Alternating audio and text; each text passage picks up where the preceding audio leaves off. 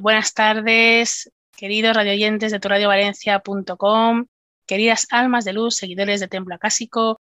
Soy Marta Díaz Salazar. Hoy vamos a tocar dos temas muy interesantes. Por un lado, vamos a hablar de los registros acásicos desde el punto de vista de la ciencia, de la física cuántica. Y también vamos a hablar del tema de las regresiones. Y para ello, hoy contamos, en primer lugar, con nuestro colaborador Pablo Moraga, que ya le conocéis. Hola Pablo, ¿cómo estás? Hola Marta, un placer estar aquí contigo nuevamente. Y como invitado especial, hoy tenemos con nosotros a Miguel Ángel Madice, que Miguel Ángel, bueno, es profesor, es naturópata, eh, homeópata y bueno, más que deciros yo quién es, mejor que se presente él y que nos cuente un poquito pues quién es, qué es lo que hace Así que buenas tardes, Miguel Ángel, ¿cómo estás? Buenas tardes, Marta, ¿qué tal? Háblanos bueno, un pues, sobre eh, Pues soy lo que se dice un sufridor de los que llevan 30 años trabajando, un poquito más de 30 años trabajando con, con medicinas alternativas.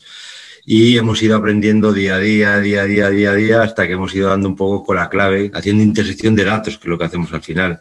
Es decir, como bien dice, yo me formé en naturopatía, homopatía, medicina tradicional china, me especialicé en homotoxicología, terapia ortomolecular, oligoterapia, bueno, etcétera, etcétera, elixires florales, etcétera. Y al final, después de muchos, muchos años y de esperar con muchos pacientes, con muchísimos alumnos y demás, pues vas haciendo intersección de datos y al final pues llegas a tus propias conclusiones de lo que en realidad tiene que ser la medicina o lo que en realidad tiene que ser el tratamiento o, o las terapias para que el objetivo que es que la persona pues eh, eh, eh, tenga un cambio en sí y la persona empieza a mejorar, la persona deje de sufrir, pues todo es un proceso muy largo, muy largo hasta que das con las claves o con, las, o, con la llave para ello. Muy bien. Bueno, pues Miguel Ángel Madice, además, es autor de un libro, Elixires Florales Más Allá, Cuéntanos un poquito de este libro, porque es un libro que, eh, bueno, es un libro que tiene unas 100 páginas aproximadamente, pero en muy poco espacio habla de muchas cosas, ¿no? Entonces cuéntanos un poquito sobre este libro. Efectivamente, el libro en un principio tenía 300 páginas y puede, y puede haber tenido mil. Luego ocurre que eh, me encanta resumir y dejar solamente lo más importante. Y en este libro hablamos de elixires florales. Yo fui de los primeros terapeutas florales en España. Te hablo de, los años finales de los 89, principios de los 90, cuando no se conocían en España prácticamente las flores de Bach y no había otro tipo de elixires florales. Y eh, para mí, vamos, era un apasionado porque para mí era fundamental encontrar la causa, igual que Bach en su día, encontrar la causa que provoca las enfermedades. Que todo viene de un desorden eh, eh, digamos, eh, de mucho más atrás, un desorden invisible, es decir, las enfermedades no aparecen por casualidad. Nos hemos acostumbrado a la física newtoniana y nos hemos acostumbrado a que somos víctimas del entorno y todo pasa por casualidad o por buena suerte o por mala suerte, es decir, no somos responsables de nada.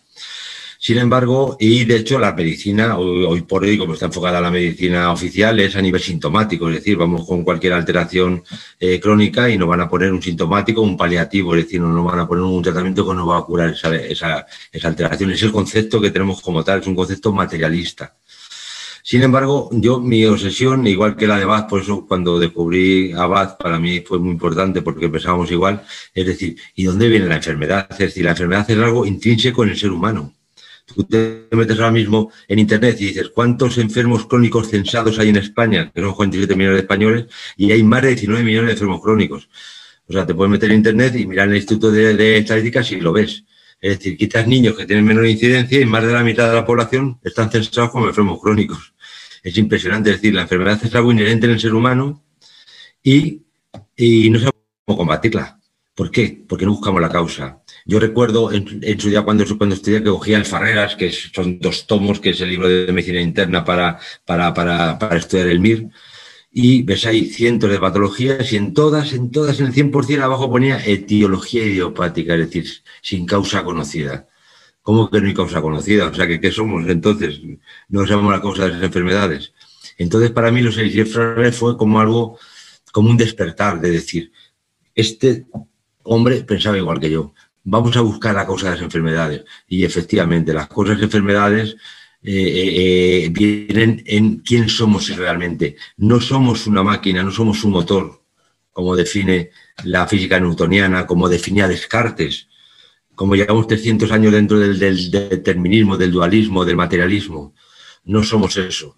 Somos personas que sentimos, personas que pensamos, personas que tenemos una serie de creencias, una serie de actitudes, de comportamiento, que tomamos una serie de decisiones, vivimos una serie de experiencias y todo eso es el ser humano. El ser humano no es un, es un como dicen vulgarmente, un trozo de carne con ojos. Es decir, vamos mucho más allá. Y la medicina nos trata desde el punto de vista materialista, a nivel químico o a, nivel quirúrgico. Y nosotros somos algo mucho más. Y para mí era muy importante el poder descubrir la persona y por qué, en qué está fallando esa persona. Y gracias a la enfermedad, gracias a la enfermedad, es como un punto de aviso de que algo no está funcionando bien, de que te estás saliendo de tu camino, de, te, te, estás saliendo de tu propósito de vida. Es como un alerta, un semáforo. Entonces, pues, tenemos dos opciones. Es como en el coche cuando se enciende el testigo del aceite. Tenemos dos opciones. Apagar la lucecita o, echarle aceite. Entonces, en mi, en mi caso era echarle aceite. Entonces, era lo que, lo que eso. Y al final, gracias a los elixires, empecé a descubrir un montón de cosas. Y a partir de ahí, hace 23 años, empecé a investigar sobre las diluciones de los elixires florales. Es decir, los elixires florales eh, desde hace 100 años que lo descubrió Bach, siempre se trabaja en una segunda dilución. Y por eso hay gente que dice, es que funciona, no funciona, va mejor, va peor. Sin embargo, cuando empecé a investigar hace 23 años las diluciones, vi que evidentemente nosotros somos energía, que lo que demuestra la física cuántica y veremos hoy en este programa, y como somos energía, nos debemos a la vibración, a las frecuencias, a la información, a la conciencia, etcétera, etcétera. Entonces, dependiendo de esto, tú no puedes eh, estancarte en una sola dilución. Es decir, tú puedes tener, por ejemplo, un miedo. Entonces, según los frales, el miedo es mímulo. Pero ese miedo puede ser algo circunstancial, que te viene de hace dos meses por una situación X y te encuentras con miedo, o puede venir desde tu más tierna infancia, ese miedo condicione tu vida, que haya condicionado todo. Es decir, la flor es la misma mímulo, pero no podemos trabajarlo solamente en una segunda dilución. Tenemos que utilizar diferentes diluciones. Entonces, este libro mío eh, eh, eh, revoluciona en cierta forma el mundo de la, terapia floral porque hasta ahora, con todos los sistemas que hay florales, que hay un montón de investigadores, que, que hay más de 30, 40, 40 sistemas diferentes, todos trabajan en segunda dilución. Y el error viene ahí. Pues hay gente que dice, esto funciona, no funciona, me funciona con algunos pacientes sí, con otros no porque se quedan solamente en una parte. Y mi investigación lo que lleva es trabajar todo hasta lo más recóndito del inconsciente, hasta lo que traemos desde hace 500, 1000 años, 2000 años, que luego hablaremos de regresiones, que yo he trabajado mucho con regresiones, hasta lo que traemos de ahí, podemos llegar directamente con los elixires y lo trabajamos en diluciones. Y para mí eso era muy importante y ahí está el libro, pues está el libro. Una de las cosas que yo hago, tengo una escuela online, una página web donde imparto cursos de registros acásticos, ¿no? Y me parece muy interesante todo lo que has dicho, porque una de las cosas que hacemos en los registros acásicos precisamente es intentar ir hacia adentro y mm, ver por ejemplo, el origen de los miedos, como, como tú bien dices de las flores de Bach, eh, de dónde vienen las causas que te están provocando pues una enfermedad, un problema a nivel físico, a nivel psicológico, a cualquier tipo de nivel, ¿no? Pero siempre se ha visto eh, eh, todo lo que es la casa, que la casa es también el éter, ¿no? Siempre se ha visto desde un punto de vista, pues, filosófico, espiritual, y sin embargo, eh, ha habido muchos investigadores, incluido, por ejemplo, alguien como Tesla, ¿no? O como Einstein, ¿no? Que ellos eh, tenían una percepción diferente, aunque eran científicos y eran genios, ¿no? Que ellos mismos se pusieron a investigar sobre, sobre este tema, ¿no? De hecho, Nikola Tesla, una de las cosas que me llama la atención, una frase que decía él, es toda la materia perceptible proviene de una sustancia primaria o tenuidad más allá de la concepción, llenando todo el espacio en la casa o éter lumínico que recibe la acción de la vida, dándole prana o fuerza creativa, llamada a la asistencia en interminables ciclos a todas las cosas y fenómenos. ¿Qué opinas tú de esta de esta frase que menciona Nikola Tesla? A ver, es que esta gente eran, a ver, eran iluminados, como digo yo. Es decir, eh, eh, tanto Tesla como, como Einstein eran dos personas que primero eh, tenían la intuición, tenían ese gran don, veían el resultado y luego su problema era poder justificar ese resultado a través de ecuaciones matemáticas. Pero ellos el resultado ya lo tenían antes. Ellos, ellos eran visionarios, eran personas, es decir, como todo, lo que ocurre es que eh, eh, eh, en nuestra cultura nos ha ido cortando. Es decir, un niño, un niño puede tener amigos imaginarios que son reales, evidentemente, para él, o puede ver muchas cosas que nosotros no vemos. Pero enseguida que el, que el niño manifiesta eso que decimos, niño, tú estás tonto, eso no existe, niño tal. Es decir, estamos cortando continuamente. Pero hay personas que ese don lo mantienen. Y yo para mí, Einstein, para mí era más un filósofo que un científico, vamos, el mejor científico del mundo, pero era mejor filósofo todavía que científico. O sea, todas las frases que tiene, es decir, o sea, me viene a la cabeza esa frase como decir, eh, eh, nunca puedes solucionar un problema desde el mismo estado mental que creaste ese problema, por ejemplo. Es decir, y como eso tiene cientos de frases que digo, este tío era un genio, es que era un auténtico genio. Entonces ellos eran visionarios, ellos ya conocían el resultado antes de, antes de, de, digamos, de crear ese desarrollo. Entonces el problema para ellos era crear el desarrollo, porque ellos ya lo sabían antes. Es decir, nosotros a nivel de nuestra percepción, cuando estamos eh, eh, comunicados, según dice la física cuántica, con el campo unificado, tenemos toda la información, ahí está toda la información, ahí, ahí, ahí es un presente no, ahí no existe presente, pasado, futuro. Ahí está todo. Entonces, si tienes conexión con eso, como pienso yo que tienes esta personas conexión con eso, lo sabes todo y lo tienes todo. Entonces eran grandes sabios. Grandes sabios que lo único que para poder adaptarse a nuestra, a nuestra, a nuestro bajo nivel de conciencia, fíjate, me atrevería a decir, eh, tenían luego que demostrarnos cómo llegaban a esas conclusiones, cuando realmente esas conclusiones ya las tenían ellos. Y esas conclusiones somos capaces cualquier de llegar a ellos. Luego ocurre que nos autolimitamos continuamente. Es decir, eh, el ser humano tenemos una capacidad de autolimitarnos impresionante. Es decir, nadie nos limita, pues nadie nos limita nada. ¿Quién nos limita? Nosotros mismos. ¿Quién, nos engaña? Nosotros nos engañamos, es decir, somos nosotros mismos los que, los que creamos todo eso. Y estos eran pues, grandes sabios para mí, o sea, gente muy especial. Pues Miguel Ángel, a raíz de lo que estás compartiendo, sobre todo, a mí me parece súper interesante. Hace de unos años conocí eh, a un francés que a lo mejor eh, has, escuchado, eh, se llama René May, es un hombre que está haciendo una labor humanitaria pues muy bonita por la zona de Sudamérica. Tiene una, película también muy hermosa que se llama Más allá de la luz. Y es un hombre que habla mucho acerca, en realidad, de la física cuántica. No sé si lo, dice de esta manera con ese término, pero él habla mucho acerca de el espacio, el tiempo. Y me gustaría que nos pudieras eh, hablar un poquito más. Bueno, hay varios temas que nos encantaría tocar contigo pero acerca de, esto del espacio y el tiempo, que desde nuestra mente limitada es muy difícil de percibir, ¿no? De lo que acabas de comentar, de que todos los tiempos son simultáneos. Claro, nosotros lo percibimos de una manera totalmente lineal. ¿Cómo podemos explicarles un poco a las personas que, estén escuchando el programa, eh, bueno, esto que, que transmite la física cuántica y sobre todo cómo nos puede ayudar en nuestro desarrollo personal y en nuestra sanación? Muy bien, a ver, eh, nosotros, a ver, vivimos en una especie de, de sueño, ¿bien? O sea, vivimos una especie de bucle en el que vivimos dentro de un nivel de conciencia muy bajo y en el que estamos totalmente limitados. Por, por, un lado, estamos limitados por nuestros sentidos. Vivimos una realidad tridimensional y esta realidad es la realidad del tiempo-espacio. No, perdona, del espacio-tiempo, perdona, del espacio-tiempo, en el que el espacio es infinito, tenemos un universo que es infinito, es un espacio infinito, y el tiempo lo medimos a través de nuestro movimiento en el espacio. No sé si me explico. Intento, voy a intentar explicarlo porque esto es un poco complejo, pero voy a intentar explicarlo para que lo entendamos todo. Entonces, esta limitación nos lleva a lo siguiente. Nosotros, a través de nuestros sentidos, lo que sentimos es separación, separación de todo. Es decir, gracias a nuestros sentidos yo me siento separado de ti, me siento separado de este ordenador, de la silla, de la mesa, de mi entorno.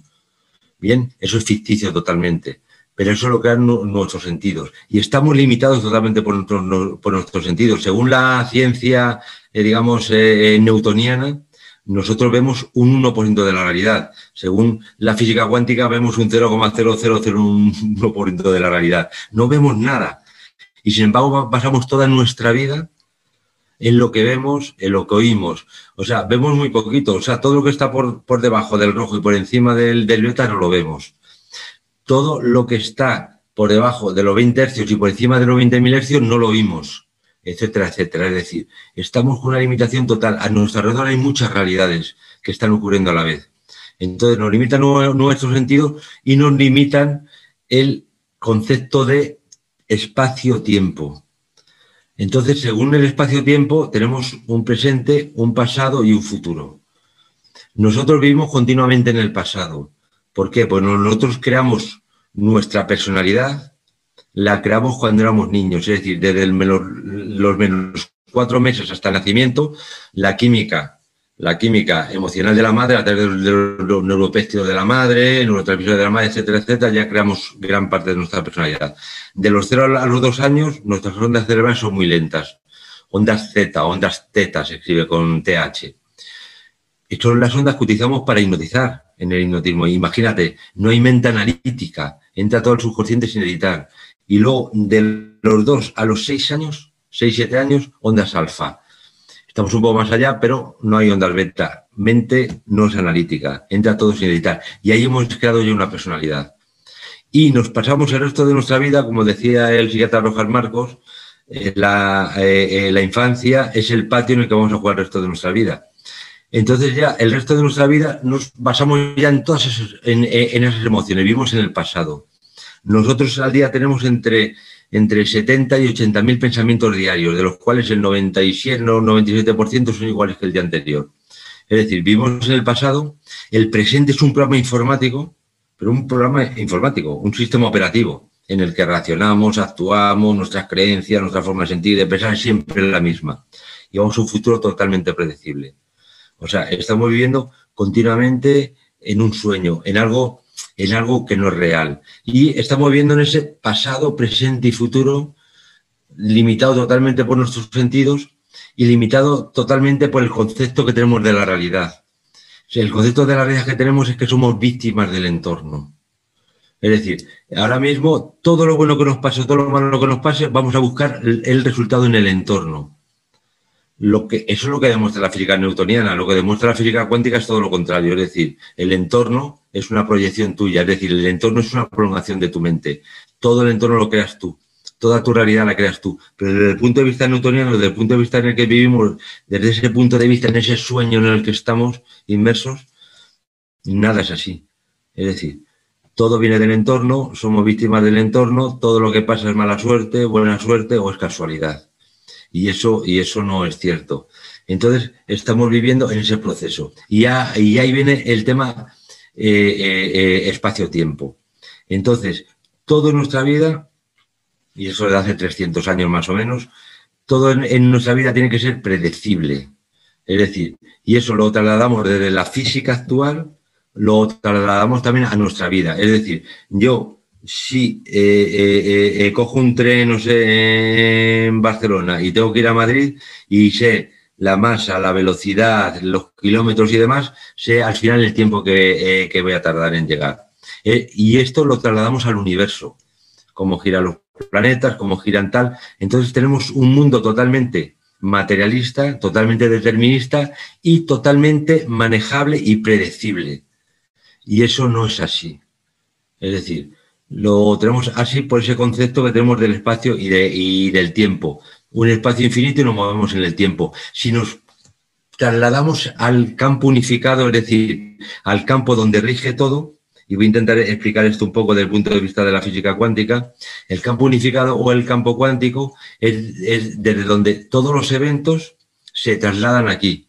Y voy a explicar, por ejemplo, nosotros, eh, cada, cada ser humano, tenemos más de unos 50 eh, billones con B de células. Cada célula es un mundo impresionante, es decir, una, simple célula microscópica de los 50 billones que tenemos, tiene más de 150.000 proteínas diferentes, más de 50.000 receptores. Se llevan a cabo cientos y cientos de reacciones químicas por segundo, etcétera, etcétera. Es decir, es un mundo impresionante. Entonces, nosotros estamos compuestos de 50 millones de células, todas impresionantes, todas intercomunicadas, todas tienen una conexión continua. Y lo que, es, y, lo, que ha demostrado la física es que esa comunicación tiene, eh, eh, tiene una velocidad mayor que la velocidad de la luz. Si tiene una velocidad mayor que la velocidad de la luz, esa comunicación ya no, ya no, ya no está aquí en este, en este mundo tridimensional, sino que todo ese control viene desde el campo unificado. Pero es que tú fíjate, para que nosotros ahora mismo estemos hablando o nuestros oyentes nos, nos, estén escuchando, tiene que haber billones con vez de sincronicidades. Se tienen que juntar billones de, de átomos con la misma impronta energética con la misma vibración para crear una molécula, una simple molécula. Pero luego millones y millones de moléculas para crear una sustancia química, millones de sustancias químicas para crear una célula, miles de células para crear un tejido, luego para crear un órgano y luego para crear lo que somos nosotros. Y está todo interconectado a nivel energético. Fíjate la cantidad de cosas que tienen que pasar y eso no pasa aquí en este campo, no pasa en este espacio-tiempo, sino que pasa en el tiempo-espacio del campo unificado, que ahora hablaremos de él. Es decir, todas las conexiones, todas no vienen de aquí, sino que todo viene de ese campo unificado que hay una proyección hacia, hacia, este, hacia este mundo. Hmm, qué interesante, Miguel, porque justamente era una de las cosas que queríamos preguntar, enlazándolo sobre todo ya con el tema de los registros acásicos, porque eh, quizás me confunda en esta reflexión, pero entonces quiere decir que todo está eh, determinado, porque si no existe el pasado ni el futuro y todo es un, perpetuo presente, eh, de alguna manera podemos llegar a la conclusión de que todo está destinado, independientemente de que el personaje que está viviendo esta realidad 3D no lo sepa, es decir, desde el punto de vista subjetivo o desde el punto de vista eh, de esta dimensión física, pues tenemos la, la experiencia de que si tomamos decisiones, si nos movemos hacia el futuro, es verdad que estamos condicionados por un inconsciente que, que venimos trayendo pues de, las herencias familiares, etcétera. Eh, pero quiere decir esto que, está todo determinado porque, claro, los registros acásicos, una de las cosas en las que se basa, y esto por supuesto hay mucho debate dentro de este mundo, como, como, como ya sabrás, pues es el tema precisamente de, de primero de libre albedrío y destino, y por supuesto esto enlaza totalmente con pasado, presente y futuro. Y, claro, esta es la gran pregunta, ¿no? ¿Estamos totalmente destinados a vivir una realidad que ya pues decidimos incluso como almas, y esto ya es un poco quizás más en el, en el ámbito espiritual, eh, hemos decidido antes de nacer tener esa experiencia de vida? ¿O digamos que sí tenemos la capacidad de elegir? Yo lo que ahora eh, en mi realización personal comprendo es que aparentemente pues eh, Romeo y Julieta toman una serie de decisiones, pero Shakespeare eh, ya sabe lo que va a ocurrir con Romeo y Julieta. Eh, entonces, ¿qué, nos puedes comentar acerca de esto? Porque claro, mucha gente viene a hacerse una lectura de registros acásicos buscando respuestas, incluso mucha gente de una forma, para mi parecer, mal entendida, de lo que su futuro ya le espera. Es, como, es decir, como si ya tuviera un futuro destinado. Entonces, me encantaría saber tu opinión desde un punto de vista más científico, en este caso desde el punto de vista de la física cuántica, si existe el libre albedrío o estamos totalmente determinados. Existe totalmente el libre albedrío, pero totalmente. Y de hecho se ve que luego si vamos a hablar de regresiones, vamos a ver lo que son las progresiones. Es decir, yo cojo un paciente y le hago una progresión y le va a dar y, y se va a ver de una determinada forma se la hago dentro de tres meses y se, va a ver de esa determinada forma. Le, pongo un tratamiento de un cambio, que él tenga un cambio a nivel emocional, a nivel de perspectiva, de creencias, etcétera, le voy a hacer esta progresión y su futuro cambio totalmente. Es decir, nos debemos al libre albedrío. Es decir, una cosa es que ahora mismo estamos en el bucle, vivimos en una ilusión, o sea, vivimos en un sueño. Mi, objetivo con mis pacientes y con mis alumnos es hacerles despertar de este sueño. Entonces, una cosa es que vivamos en ese sueño y otra cosa que nos está el, el, libre albedrío. ¿Qué luego ocurre ya en el campo unificado, en el campo cuántico? De que ya no, ya no es un espacio-tiempo, no es un tiempo-espacio. Ahí lo que está limitado es el espacio y lo, y lo que es inmenso es el tiempo. Es todo lo contrario. Entonces, cuando estamos en el espacio-tiempo ahora mismo, podemos vivir una realidad. Sin embargo, cuando estás en el tiempo-espacio, eh, lo que estás es cambiando continuamente de dimensión y puedes vivir muchas realidades a la vez. Esto es muy difícil de entender desde, nuestro nivel de conciencia. Y os pongo un ejemplo. Imaginaros que ahora mismo hay unos seres que viven en una segunda dimensión. Nosotros vivimos una tercera dimensión, en una segunda dimensión. Y están ahí siempre, en una situación plana totalmente. Y de repente llego yo y les enseño un cubo. Se vuelven locos, no entenderían nada. O sea, dirían, madre mía, les descolocaría el mundo. Incluso sus cerebros no lo llegarían a ver porque nuestro cerebro está capacitado para ver cierto tipo de cosas pero no otro, tipo de cosas. Por eso para mí es muy importante con mis alumnos y algunos pacientes el llevar eso un poco más allá a nivel cerebral para que puedan ver un poco más allá. Entonces ahora mismo, según estamos hablando, yo puedo mm, eh, imaginar que es muy difícil de entender todo esto. Pero si consiguiéramos un nivel un poquito mayor de frecuencia, que hay formas de hacerlo, ahí eh, es el saber cómo, entonces podríamos entender eso. Podríamos entender que desde un presente eterno es decir, nosotros podemos transformar el pasado, que eso nadie se lo cree. Es decir, yo le digo a alguien, tú puedes transformar tu pasado. Y dice, eso es imposible. No es imposible, es totalmente posible. Y eso es real totalmente. Y eso lo demuestra la física cuántica. Y lo, y lo demuestra con un microscopio y lo, y, lo, demuestra con ecuaciones. Es decir, yo puedo cambiar el, el pasado. Y hay muchos experimentos con eso. Y eso la gente no se puede creer. Es decir, tendríamos que, hacer un cambio mental y un cambio de paradigma de lo que, de nuestras propias creencias, de lo que nos han enseñado, de lo que nos, o sea, de lo que nos han mal enseñado nuestra propia sociedad, padres, maestros eh, y demás.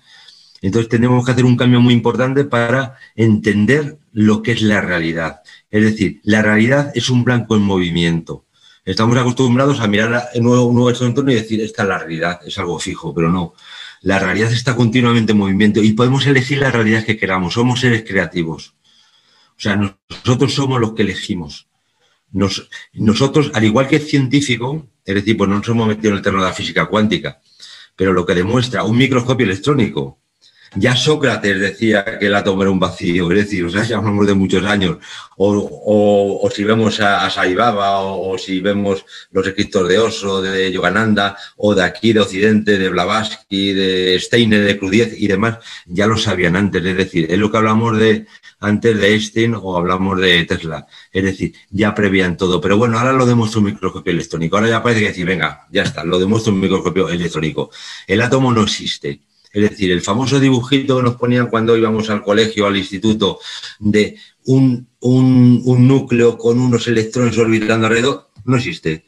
Ahora, la, eh, esa fotografía es, un folio en blanco.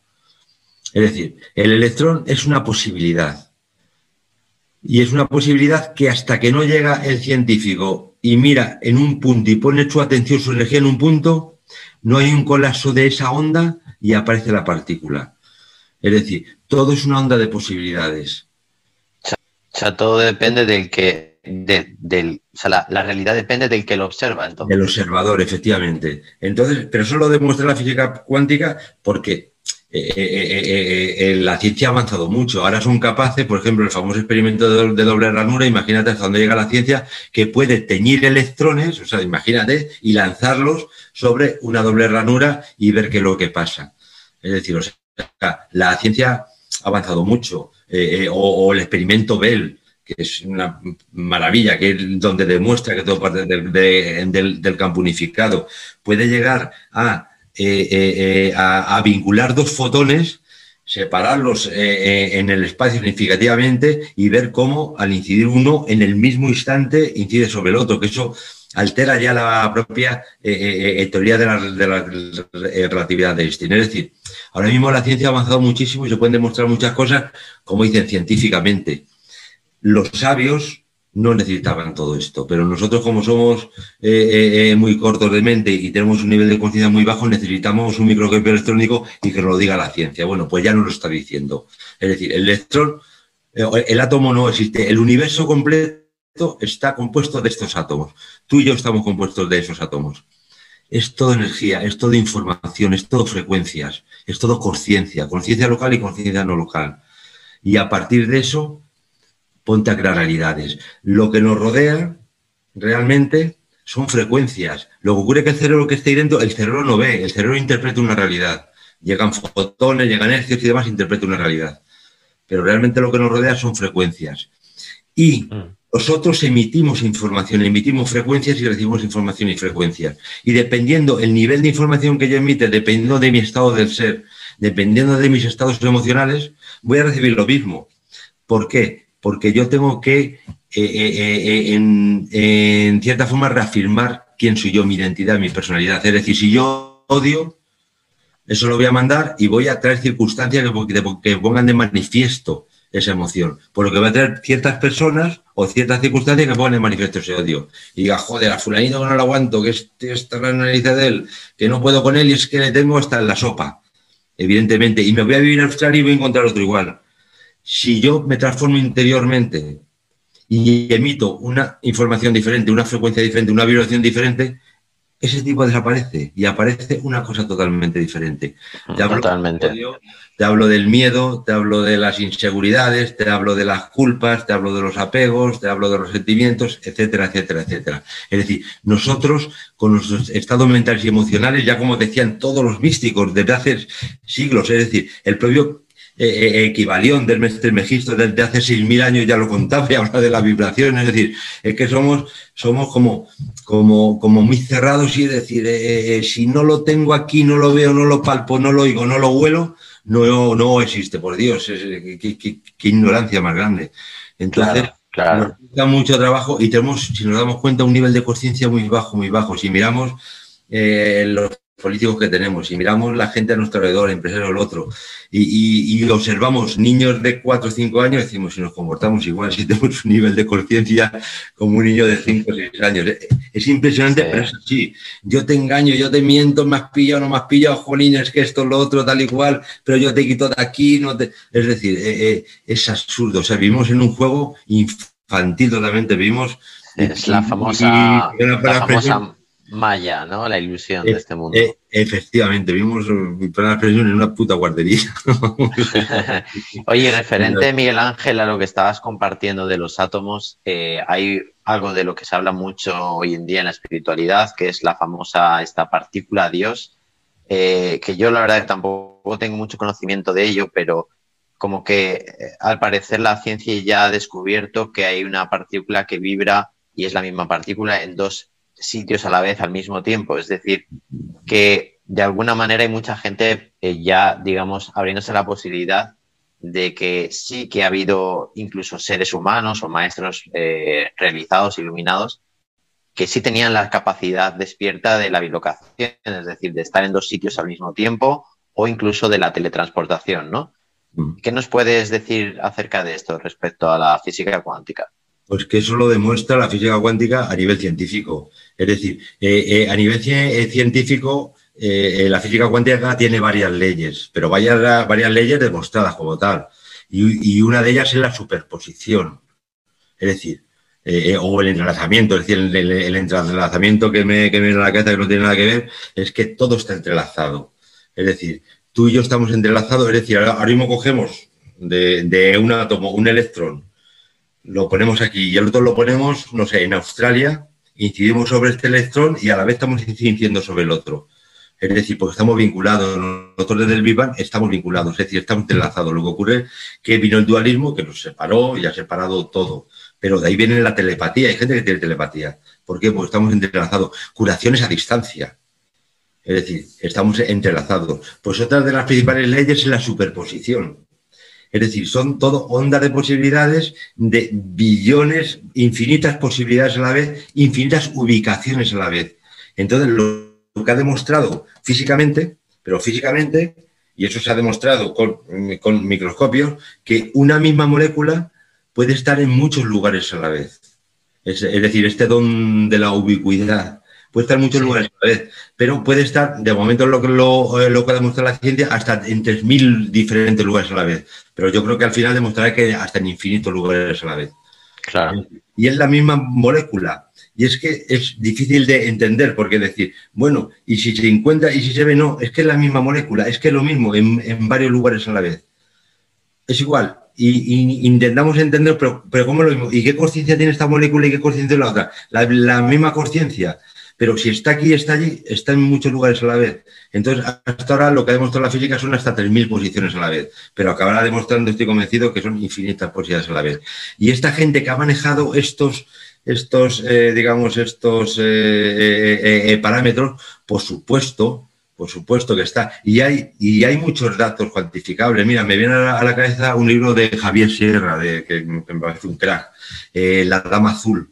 La Dama Azul, esto está muy identificado, que es una persona que estaba en dos lugares a la vez y tenía tal, y la estaban viendo en dos lugares a la vez. Es decir, eh, eh, hay muchísimos datos de, muchísimas personas que han estado mm, con, con, vinculaciones diferentes. Es decir, o sea, y luego la física cuántica lo demuestra que eso es totalmente posible y es totalmente... Y según, según tu opinión, estas capacidades que al parecer desarrollan las personas que tienen un elevado grado de conciencia, ¿de qué depende? Porque hoy, como estamos hablando de los registros acásicos y sobre todo nos encantaría hablar también contigo de algo que has tocado tú ahora recientemente, que es la sanación a distancia, que es una de las particularidades de los registros acásicos.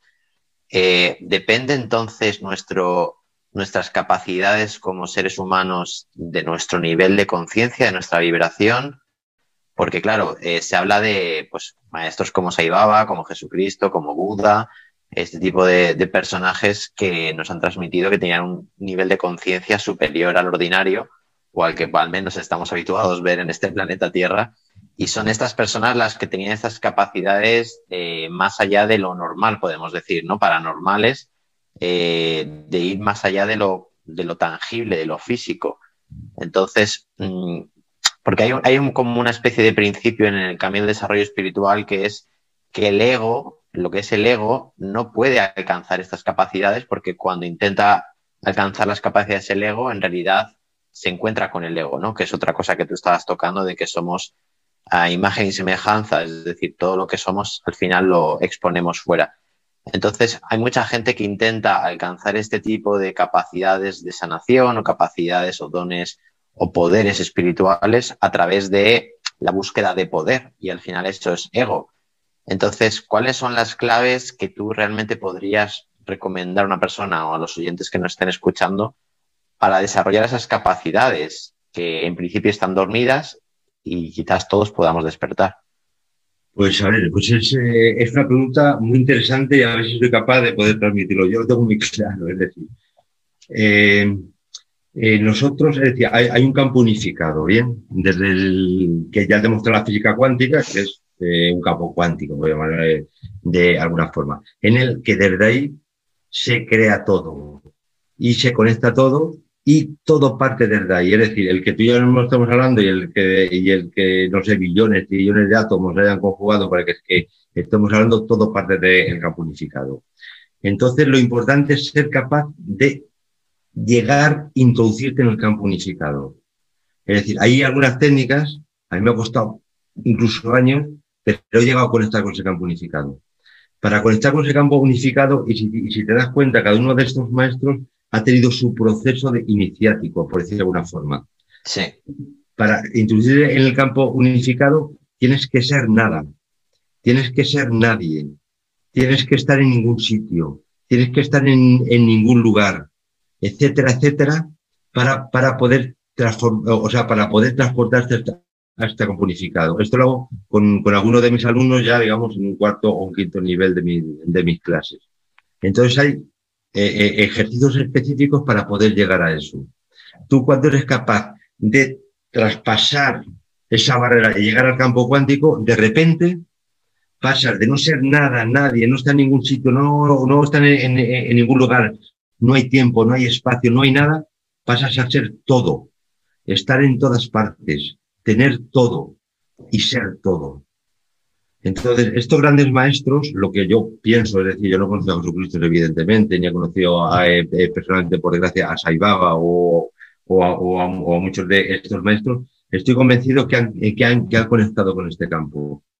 Y a, y a partir de ahí eres todo y lo tienes todo. Como Saibaba, eh, yo no sé si has visto vídeos directamente cómo crea materia. Es decir, crear materia es, una, es, es, algo sencillo desde el punto de vista de la, de la física cuántica Claro, para nosotros se nos escapa de, eh, de las manos. ¿Por qué? ¿Cuál es la diferencia entre estos grandes maestros y nosotros?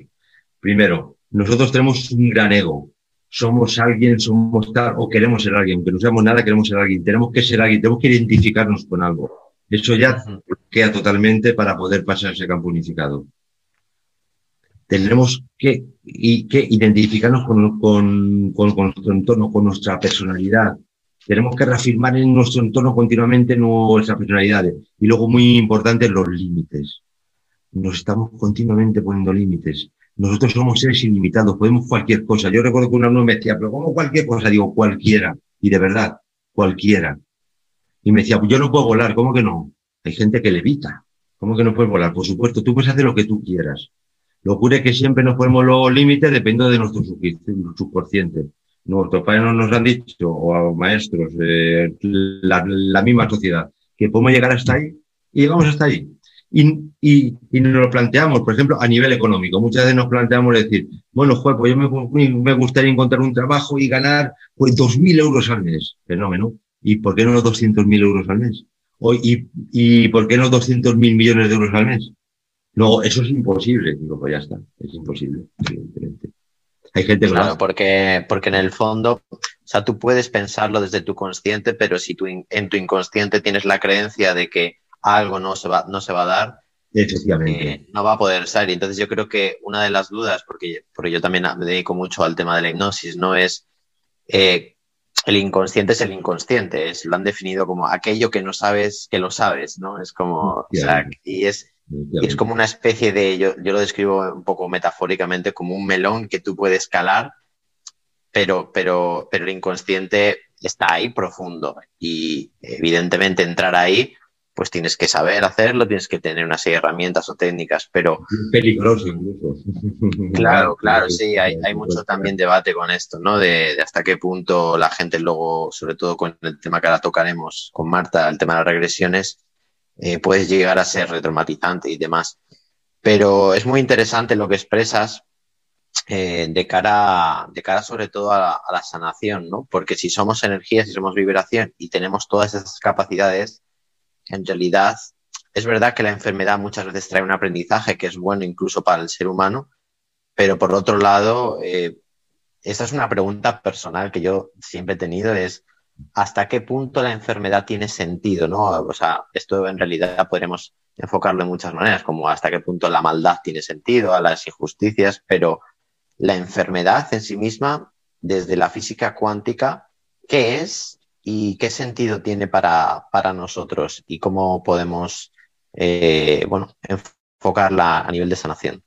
Me encanta esa pregunta. Como todas. ¿eh?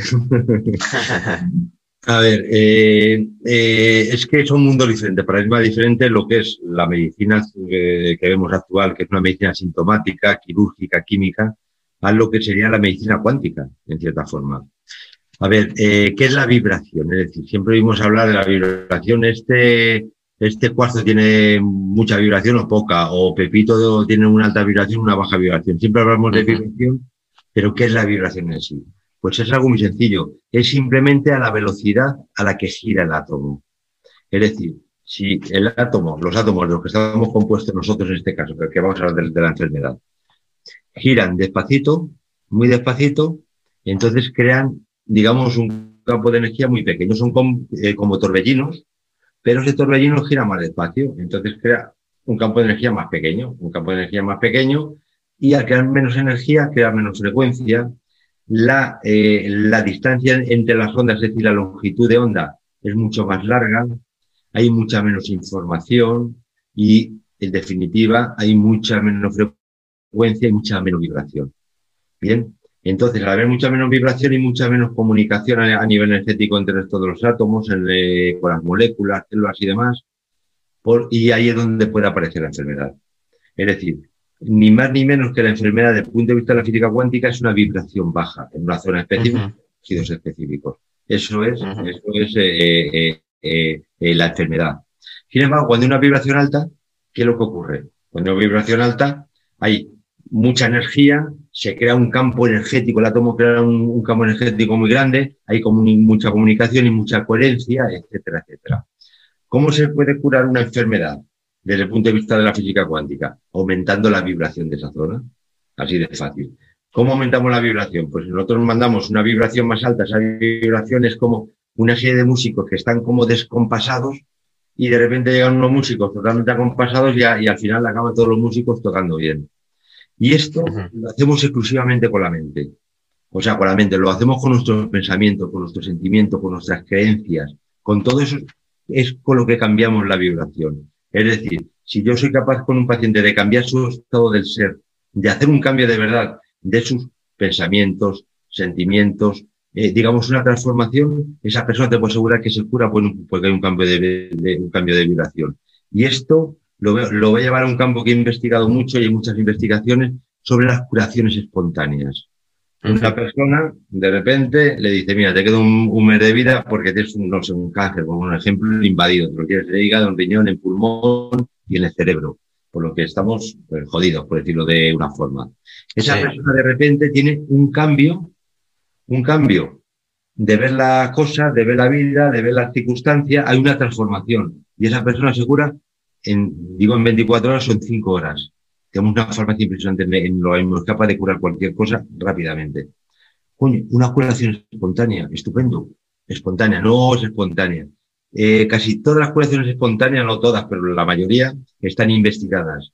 Y todas, el 100%, sin excepción, habla con la persona y dice, agradezco mucho haber tenido esta enfermedad porque gracias a esto me di cuenta de, cambié, me transformé y ahora soy otra persona. Y eso fue lo que la curó. Yo me he tirado muchos años y he dirigido una clínica muy importante, que era la clínica más equipada en nuevas tecnologías en medicina biológica en España, y lo único que he hecho ha sido poner parches. Y eso me he dado cuenta con los años. Ponía parches. Si no hay un cambio, no hay una transformación, no hay un cambio de esa vibración, esa persona no la cura. Pues puedes poner parches, parches maravillosos que mejoren la calidad de vida de esa persona, pero nunca la vas a curar. Siempre vas a poner sintomáticos, siempre vas a poner paliativos. ¿Qué es lo que hace la medicina hoy por hoy? Tiene que haber un cambio, una transformación. ¿Qué es lo que hago hoy en día con mis pacientes, con, con, mis alumnos? Les transformo. Y entonces, al transformarle esa realidad, es decir, una forma de sentir, de pensar, de ser, unas creencias te llevan a una realidad específica. Sin embargo, eh, eh, eh, con esa forma de ser, de pensar, de sentir, no puedes llevarla a otra realidad diferente. Siempre van a tener la misma realidad. Como decía Einstein, que hablábamos antes, el famoso filósofo, que decía, nunca esperes que pase nada diferente en tu vida si sigues haciendo siempre lo mismo. Entonces, si yo le hago un cambio de personalidad y esa persona deja de ser una persona eh, eh, eh, insegura, una persona con miedos, una persona que se siente culpable por todo, la cambio, la enfermedad, los problemas económicos, personales, familiares, tal, se quedan en, la antigua realidad. Ahora van a crear una realidad totalmente diferente. Tu personalidad crea tu realidad personal, otra personalidad te crea otra realidad personal. Y eso lo vemos, por ejemplo, en el hospital este que hay en Los Ángeles, en Los Ángeles me parece, que eh, eh, trata solamente personalidades múltiples. Y ven como una persona cuando tiene cierta personalidad, tiene cierta patología pero cuando tiene otra tiene que tener cuidado porque le tiene que tratar con otros medicamentos porque tiene otra patología diferente. Es decir, cada realidad personal tiene una personalidad diferente. Y ahora vamos ya, digamos, a la base de la enfermedad, la base de la vibración. Vamos a coger una persona, un pleso emocional solo. Tenemos 38 plesos emocionales, pero un pleso emocional solo, el de la inseguridad, por ejemplo. Y cogemos a esta persona. Y en ese pleso eh, emocional le damos una vibración baja esa persona que se siente inseguro, eh, inferior a los demás, yo no soy capaz, los demás sí, yo, yo es que ya lo hice una vez y me salió mal, me va a volver a salir mal, tengo una baja autoestima, los demás sí pueden, yo no puede, yo no puedo. Esa persona, con una vibración baja en ese peso emocional solo, está creando una, una realidad a nivel económico, a nivel laboral, a nivel familiar, a nivel de amigos, a nivel familiar, a todos los niveles, una realidad X. Si yo solamente en ese proceso emocional le aumento la vibración, me voy a encontrar una persona segura de sí misma, soy capaz de cualquier cosa, nadie más que yo, tengo una autoestima alta. esto, que, estás comentando ahora es, solamente, perdona. Solamente cambiando la vibración, ¿eh? De un precio sí, Sí. Perdona que te interrumpa, Miguel Ángel, porque esto es justo una de las cosas que te quería preguntar, que yo creo que es la clave de todo y mucha gente nos lo pregunta. Eh, por lo menos a mí como, como terapeuta es, es algo que me cuestionan mucho, ¿no? Y es, yo, tengo un debate con una amiga mía que es hasta qué punto, eh, a ver cómo, cómo expreso esto, eh, porque es, algo un poco complejo de, preguntar o de explicar. O sea, hasta qué punto una persona tiene que ser consciente de la causa que le está manifestando la enfermedad para poder, para que realmente tenga capacidad de sanarse. Es necesario conocer la causa porque eh, en el proceso de transformación personal eh, es de vital importancia conocer lo que te ha llevado a tener ese estado mental para tener ese crecimiento, ese desarrollo como tú estás bien expresando. Sin embargo, es verdad que en otras ocasiones, a través de técnicas que, como tú bien dices, elevas la vibración, pues en este caso, por ejemplo, en el chakra plexo solar, eh, le haces sentir a la persona, por ejemplo, yo que hago Reiki, ¿no? O que utilizo las manos para transmitir la energía universal, eh, es que cuando te dan una sesión de estas, no has conocido las causas del por qué te pasa esto, ni siquiera has hecho una reflexión consciente de ello, pero te sientes de una manera totalmente distinta cuando sales, te levantas de la camilla. Entonces, ¿hasta qué punto una persona necesita conocer las causas eh, para, sanar? Porque eh, bajo mi punto de vista, quizás conocer las causas, sobre todo lo que va a ayudar es a que no se le repita el patrón, eh, para que no se le regenere ese cáncer, ese tumor, ¿no? ¿Cómo ves tú esto? ¿Con qué nos puedes contar? Claro, efectivamente. Es decir, eh, una persona eh, puede mejorar o puede solucionar su problema sin llegar a, digamos, a, solucionar ese conflicto que lo creó. Pero como no lo ha solucionado, como no ha sido consciente de, como no se ha dado cuenta de, ha sanado, pero vuelve, puede volver a volver a lo mismo y tener una recidiva de lo mismo por dentro de seis meses, de un año, de dos años, de tres años. Es decir, es muy importante y, además el darse cuenta de eso te lleva, una vez que tú eres consciente de decir, madre mía, pues eh, eh, me doy cuenta de que siempre me siento culpable. Entonces ahí es cuando quieres cambiar. Dices, madre mía, si estoy todo el día sintiéndome culpable, si estoy todo el día cogiendo responsabilidad que no me corresponde, si estoy todo el día de cuando te das cuenta de es, es cuando quieres cambiar, cuando de verdad deseas cambiar. Es decir, pero si no te das cuenta de, te puedes hacer un trabajo, el Reiki, yo creo muchísimo en el Reiki, me, me, me porque somos energía, evidentemente, entonces el Reiki tiene que funcionar sí, es decir, o sea, eh, según la física, la física de partículas, la física actual, es decir, la física moderna, pues de alguna forma, el Reiki funciona. Aunque diga gente, no, es que no, no, el Reiki funciona, es decir, somos, somos energía. Pero para mí, yo creo muy importante, y con el Reiki lo he visto también en muchas personas, que tú le haces un tratamiento y de repente hay una apertura consciente, se dan cuenta de muchas cosas. Y a partir de ahí viene una mejoría, pero ya no viene una recidiva. Es decir, lo importante para, para evolucionar, es decir, yo creo que el ser humano está aquí para evolucionar. Lo importante para evolucionar es ir abriendo los bordes de tu conciencia. Es decir, un niño de dos años tiene una conciencia muy pequeña. Pone el dedo en la plancha y se quema un niño ya de cinco años dice, coño, que la, que la, que la plancha quema, ya no, ya no va ahí. Entonces nosotros, según abrimos los vórtices de, de nuestra conciencia, ya no podemos el dedo de la plancha. Y como esto, muchísimas cosas. Pero para abrir los, los, los bordes de nuestra conciencia tenemos que ser conscientes de, y darnos cuenta de, darnos cuenta de, ser consciente de, ir haciendo también consciente de los subconscientes. Esto es fundamental para que, para que no nos boicotee el subconsciente porque el subconsciente no, no, no, no, está continuamente boicoteando. Hablamos antes que el 95% es el subconsciente. Es decir, yo en mi empresa quiero llegar a ser presidente, yo soy un tío que puede llegar a tal. Y en mi subconsciente, el 95%, mi padre me dijo siempre que era un inútil, que no me gana nada. Mi profesor dijeron que era un matado. Entonces nunca voy a llegar a nada. Me está boicoteando el subconsciente y somos un 95% de, de subconsciente. Entonces es importante ser consciente de darse cuenta de, entonces, cuando los, bordes de, tu consciente se expanden, se expanden, cada vez eres más consciente y es muy difícil que sea un camino atrás. Yo lo que comento con mis alumnos y mis pacientes, digo, esto es un viaje de ida, pero no de vuelta. Yo cuando, cuando te haga consciente de qué es la realidad y cuando tú seas consciente de que tú manejas esa realidad y te empoderes, tú ya nunca puedes volver atrás, es es imposible, porque tú ya manejas digamos, un, un nivel de conciencia que ya no puedes volverte consciente una vez que, que manejas Claro, claro. Para mí es importante ese, ese cambio, ese paso hacia adelante. Sí.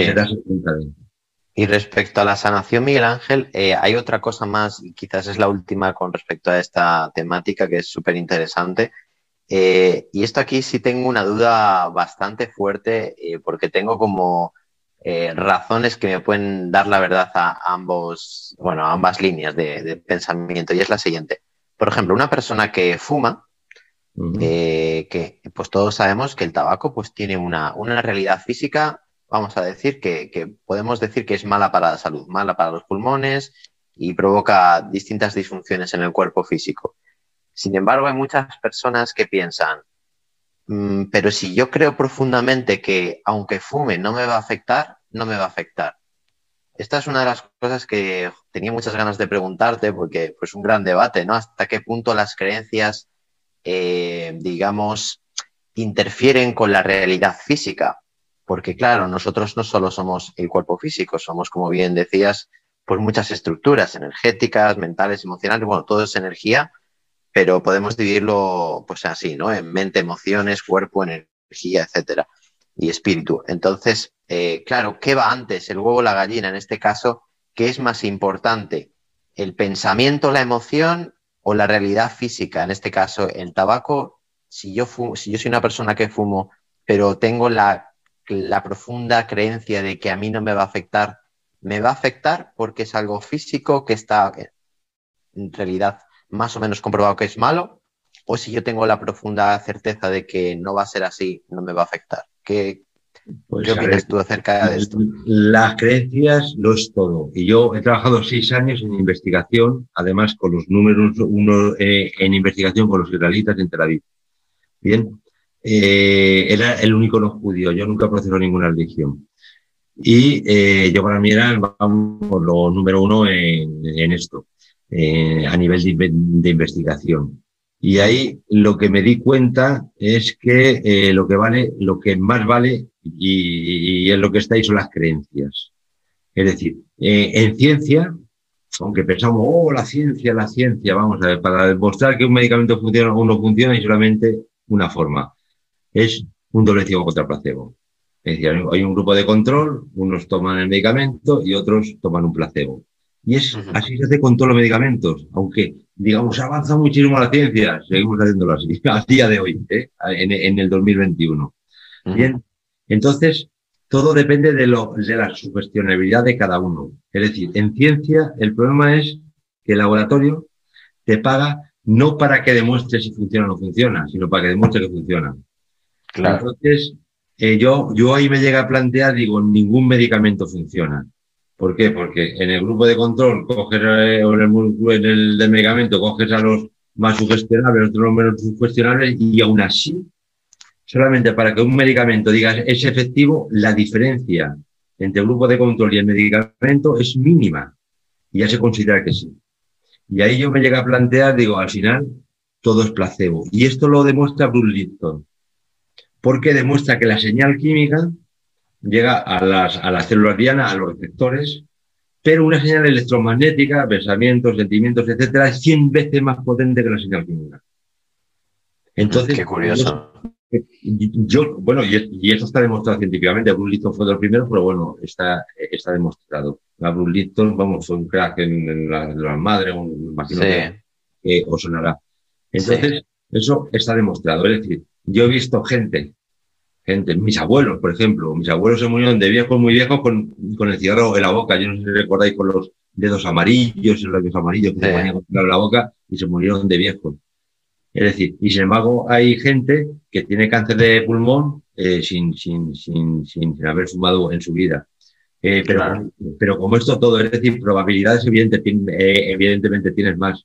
Porque si aparte de fumar, me siento culpable por fumar porque el fumar es malo, y aparte eh, vivo en un mundo estresado y aparte eh, eh, estoy con mis hijos porque me suspenden y encima no aguanto a mi mujer y encima tal, vamos, voy a acabar enfermo. Y el tabaco es pues un, un, un valor añadido más, un agravante más. Pero yo estoy convencido, yo no fumo, pero vamos, estoy convencido que una persona que es feliz totalmente los indios fumaban la pipa de la paz, hoy está la pipa de la paz. Es decir, fumaban su pipa de la paz, les sentaba fenomenal y ningún indio creo que se muriese de cáncer de pulmón, ni, ni por un infarto. Tenemos que pensar que antes se fumaba mucho y a principios del siglo XX, podemos ir a las estadísticas, no había muertes prácticamente por, por, por, por fallos cardiovasculares, por infartos, por anginas, por ictus y demás. No había prácticamente. Es el estrés el que hace todo esto. Ahora mismo la principal pandemia, ahora estamos con el tema del coronavirus. Han muerto sí. millones de personas en año y medio en todo el mundo. Vale, mal. En este mismo periodo han muerto casi 400 millones por problemas cardiovasculares. Eso sí que es una verdadera epidemia. Eso es el estrés. No estamos diseñados para eso. Es decir, nosotros somos mamíferos. Y una respuesta neurovegetativa simpática, una simpaticotimia o, un proceso de estrés o de, o, de hormona del estrés, estamos diseñados para que nos salga la vida en un momento dado, para un momento dado de lucha y huida. Es decir, una cebra en la sabana, viene el león, la cebra está relajada, tranquila, viene el león y crea una respuesta simpática, una respuesta de estrés. Las hormonas del estrés se disparan, la adrenalina, la adrenalina, la cortisona se dispara y le salva la vida. ¿Por qué? Porque es lo que produce una broncodilatación para que pueda respirar bien y pueda correr o pueda luchar, eh, una, una vasodilatación para que haya mucho más oxígeno a los músculos, bueno, etcétera, etcétera. Y eso le salva la vida. El león se va, desaparece a la media hora, a los 15 minutos, al tiempo que sea, la cebra vuelve a pasar y se puede tirar una semana, un mes entero hasta que aparezca otro león. Nosotros tenemos el problema que pensamos y no estamos diseñados para eso. Yo ahora, imagínate que discuto contigo. Discutimos los dos. Entonces, mi cerebro, que está ahí dentro, simplemente tiene sensaciones. Estamos discutiendo y hay una respuesta simpática, hay una respuesta de, de lucha huida. Bien. Y yo ya me voy a casa y voy en el coche y voy pensando, jolines, porque este Pablo me ha dicho, porque el otro tal. Para mi cerebro sigo peleando todavía, sigo con las hormonas del estrés a tope. Llego a casa, le cuento a mi familia, oye, ¿por qué Pablo lo que me ha hecho tal cual? Pues las hormonas, me acuesto, sigo dando vuelta, las hormonas del estrés. Pero con eso, a la vez, estoy pensando en lo, en lo que me hizo mi mujer que me dejó abandonado con dos hijos. Eh, en, que mi hijo suspende y va a ser un minutito en su vida. Empieza a mezclar cosas y yo vivo con las hormonas del estrés el 70% de mi tiempo, porque 30 estoy durmiendo. Y no estamos diseñados para eso. Entonces, el ser humano, una gran farmacia impresionante, es decir, tenemos ahí un traumatismo, un accidente, regenera el organismo impresionantemente. Pero ¿por qué enfermamos? Lo enfermamos nosotros. Estamos continuamente enfermándolos, enfermándolo, enfermándolo. Es decir, llevamos al organismo a, a, extremos de, de caos. Bueno, de caos, de enfermedad. Entonces, no estamos diseñados para eso. Estamos diseñados para otra cosa, para vivir una forma totalmente diferente a la que vivimos. Entonces, en estos últimos años, últimos 40, 50 años, ha cambiado todo nuestro sistema, todo nuestro medio ambiente. Hemos generado patologías nuevas, hemos disparado patologías eh, eh, eh, que antes estaban latentes nada más. Es decir, hemos cambiado la forma de comer, lo importante que es, como decir, pues somos lo que comemos. Y eso lo hemos cambiado totalmente. Es decir, o sea, entramos en un supermercado y el 88% de los productos de media son elaborados con químicos. Químicos que nuestro organismo no identifica, pues son nuevos.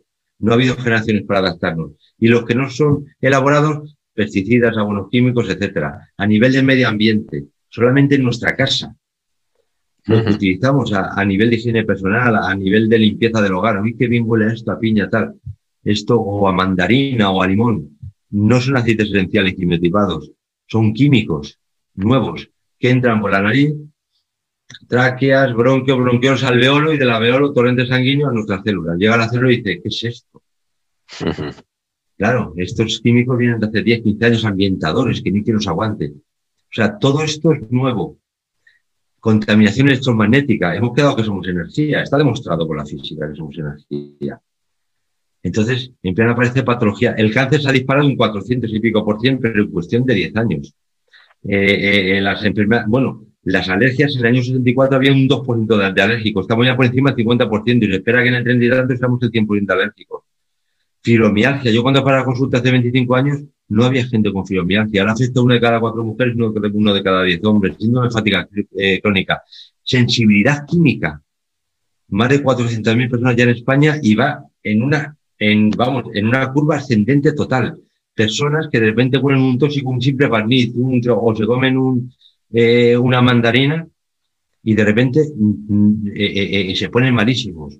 No pueden comer lo que comemos nosotros, no pueden respirar lo que respiramos nosotros, se tienen que aislar. Y lo que es más importante, no pueden estar cerca de una wifi, cerca de un móvil, cerca de un repetidor.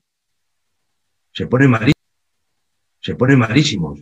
Y ahora con el 5G ya ni os cuento lo que puede pasar. Claro, pero es también la vibración del ser humano que, en principio también cambia, ¿no? Está elevándose. Esto eran las cosas que queríamos hablar contigo, ¿no? De cómo está cambiando la vibración y cómo afecta eso a la salud. Efectivamente, la vibración está cambiando y es evidente. Es decir, eh, eh, en lo que hemos vivido en estos últimos 10 años o 20 años, es decir, eh, ha, habido tantos cambios que no los ha habido en los últimos 30 siglos pero lo que espera dentro de los próximos 10 años va a ser todavía muchísimo más rápido. Entonces, evidentemente, está cambiando la velocidad de todo, todo va muchísimo más rápido, todo, hay una tecnología, todo va rapidísimo, rapidísimo. Entonces, hay personas que aguantarán y personas que no. Por ejemplo, hace, no sé, 30 años, médicos de cabecera, famosos, o el médico de atención primaria, como llaman ahora, solamente el 1 o 2% iban por problemas mentales. Ahora ya por encima del 60% por problemas mentales. Bien. los, psicofármacos, el segundo fármaco más vendido en la farmacia, después del, ibuprofeno, y dentro de poco será el primero. Ahora mismo, por ejemplo, en Madrid, la última estadística que, vi, el 26% de los madrileños consumen algún tipo de psicofármaco. O sea, es impresionante. Quitas niños que tienen menos incidencia, aunque cada vez hay más niños tomando psicofármacos, muchos niños tomando psicofármacos. Pero vemos que casi uno de cada tres, uno de cada dos y medio madrileños toma algún tipo de psicofármaco. Este es el resultado de este cambio de vibración. O te aclimatas o te aclimueres. Es decir, o llegas a enganchar este sistema de vibración en el que tenemos que estar porque tu conciencia está preparada, porque es capaz de abrirte, porque estás buscando. Yo mis alumnos me encanta, es decir, gente que está buscando y les ayudo un montón y cambian el 99% mujeres. sí, total, totalmente, totalmente. A mí, me pasa lo mismo. El, futuro de las mujeres, está claro.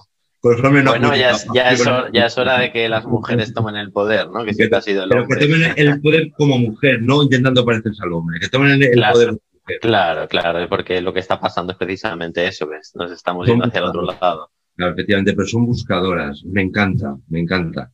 El ver siempre mujeres de tal, buscadoras. También, hay, también hay hombres, ¿no? ¿eh? yo me pensaba eh, cuando empecé con el tema del curso, ¿no? Que las, las principales serían mujeres, ¿no? Pero también hay muchos hombres que ya empiezan también a despertar esa conciencia, a cuestionarse cosas, quiénes son, y cada vez también son más, ¿no? Ya hay como más un equilibrio, ¿no? Que antes siempre ha sido a lo mejor la mujer la que se ha cuestionado todo y, la que siempre ha ido un, paso por delante en ese eh, aspecto intelectual, ¿no? Y sin embargo los hombres, pues también, sobre todo con todo lo que está pasando, ¿no? Que gracias a lo que está pasando, la gente ahora tiene tiempo, ¿no? De, de hacer lo que nunca ha hecho antes, ¿no? Que es dedicarse a ellos mismos a poder eh, tener tiempo para meditar, porque llega un momento que, sobre todo la gente en época de confinamiento, ya no sabían qué hacer, ¿no? Entonces ya por narices tuvieron que empezar a meditar, a, centrarse en ellos mismos, en su sanación a todos los niveles, el cuestionarse el por qué, ¿no? El por qué está pasando esto, tiene que haber algo más que es físico detrás de todo lo que está pasando, y esos son pensamientos de esta nueva era, ¿no? Efectivamente, efectivamente así es. Eh, y, eso, y eso es poco a poco, pero la, eh, la mujer es, mucho más compleja. Entonces, cuanto más complejo eres, más inteligente eres también. Más conciencia tienes. Una persona muy básica, yo recuerdo conmigo cuando veía los teletabis, que yo decía, yo quiero ser un teletabi para no pensar, para no tener, para no tener que, que, que, que, que para no ser complejo, para no sufrir. Sin embargo, cuanto más inteligente, eh, cuanto más conciencia, eh, eh, cuanto más ves las cosas, es mucho más inteligente, te conviertes en una persona más compleja, como es lógico, mucho menos simple, como, como puramente se dice. Y la mujer en sí es bastante más compleja. Es decir, tiene, tiene un, un sistema emocional, mental, hormonal, incluso a nivel físico, mucho más complejo que el del hombre.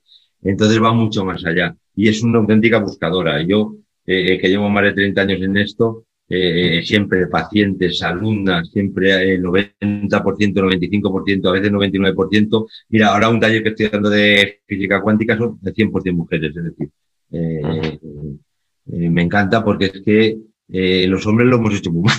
Joder, ahí tenemos el resultado. Vamos a dar una oportunidad para ver si, las mujeres lo hacen mejor. Es increíble. Y luego lo que estabas comentando, el tema de la sanación a distancia, a mí me gustaría recalcar, ¿no? Yo, por ejemplo, pues una de las habilidades que tengo es la capacidad de proyectarme astralmente, ¿no?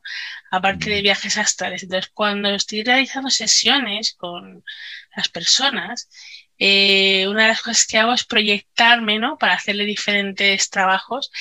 Y es, cierto que las personas llegan a notar como diciendo, oye, parece que estás aquí, que me estás poniendo la mano, que me estás poniendo de que... Eh, lo que dices esto de que no hay límites, o sea, realmente no hay límites.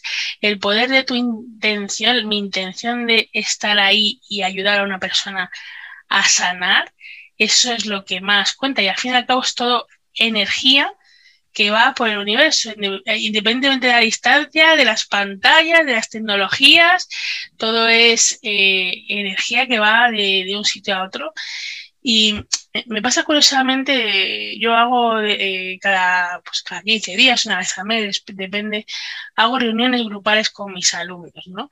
Y eh, como anécdota, en una de las sesiones, ¿no? Me pasó que una chica estábamos haciendo unas meditaciones y de repente como que empezó a sentirse muy mal, ¿no? Le estaba eh, esa vibración que dices tú, ¿no? Que a veces ese exceso de vibración también puede hacer incluso que tengamos algún choque energético, ¿no?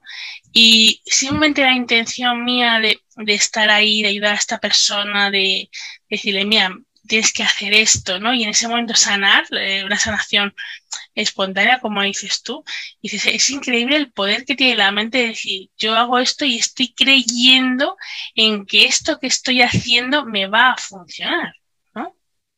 Claro, a ver, eh, la sanación a, distancia es un fenómeno cuántico y es un fenómeno científico totalmente.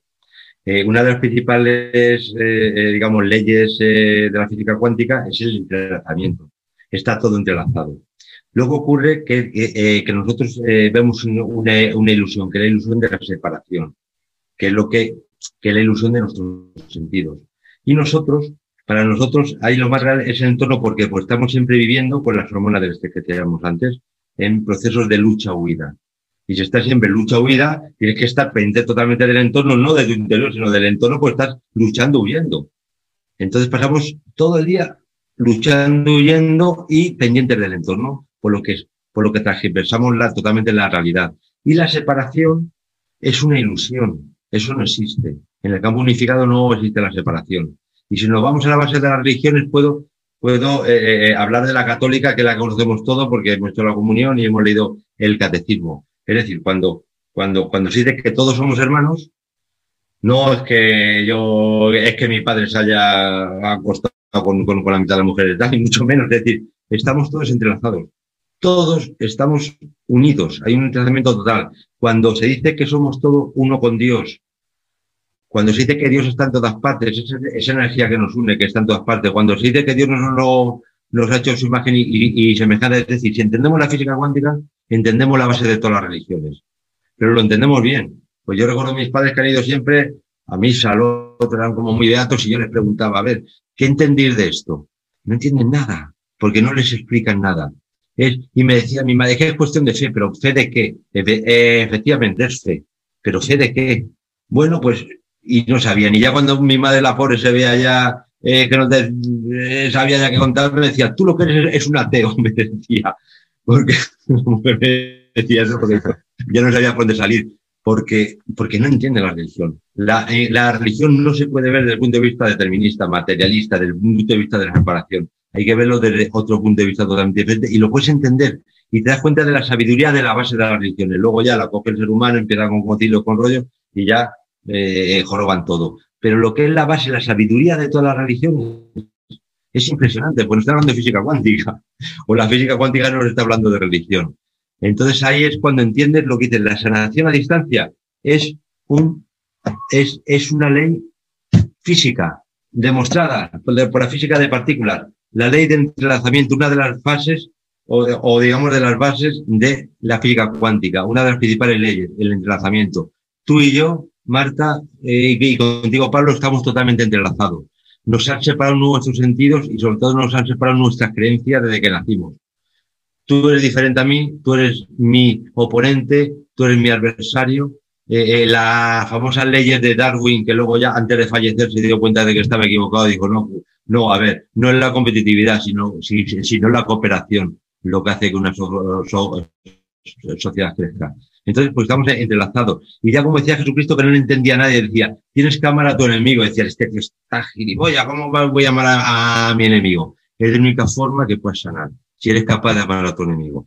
Porque tu enemigo eres tú, es, tu propia eh, proyección, es amarte a ti mismo. Efectivamente. Pero eso desde el punto de vista del determinismo, del, del, materialismo, no lo entendemos y nos parece que este hombre perdió la cabeza. En ese momento, eh, Jesucristo debió fumar algo extraño para decir eso. Y cuando el hombre, claro, y cuando, y, y, cuando dijo una de las mayores, de las, de las frases más sabias de la historia. Si eres capaz de amar a tu enemigo, eres capaz de cualquier cosa, eres capaz de ser feliz directamente, porque eres capaz de amarte a ti mismo. Y si eres capaz de amar a tu enemigo, ese enemigo va a desaparecer totalmente. Pero mientras odies a tu enemigo, ese enemigo va a estar ahí continuamente eh, eh, eh, creando batalla. Pero si de verdad le amas, ese enemigo desaparece. Lo, lo que hablamos antes de reafirmar tus emociones en el entorno. Si yo tengo mucho odio, mucho odio dentro, voy a crear muchos enemigos. Si yo tengo mucho amor dentro, es Además, es una, una, de las cosas que, que decimos para, eh, para, poder acceder a tus registros acásicos, eh, teniendo en cuenta que nosotros estamos en tercera dimensión y los registros acásicos están en quinta dimensión, tú no puedes acceder si tienes rencor hacia otras personas, si, si no te perdonas a ti mismo eh, por diferentes errores, ¿no? Porque realmente las personas pensamos que fracasamos y nos equivocamos, ¿no? Y no nos damos cuenta que equivocarnos es muy bueno, porque es como la brújula, ¿no? De por dónde no tenemos que ir realmente, ¿no? Pero una de las cosas que, que hacemos para acceder a los registros es eh, pedir perdón a las personas que hayamos hecho daño, perdon, perdonarles por todo lo que nos hayan hecho y perdonarnos a nosotros mismos. ¿no? Y ya para enlazarlo un poco con el tema de las regresiones, eh, nosotros somos un personaje y muchas veces para quitarnos esa venda de ese personaje de tercera dimensión e ir más allá, el poder conocer eh, quiénes hemos sido, eh, sobre todo ir hacia atrás, hacia nuestro origen, ¿no?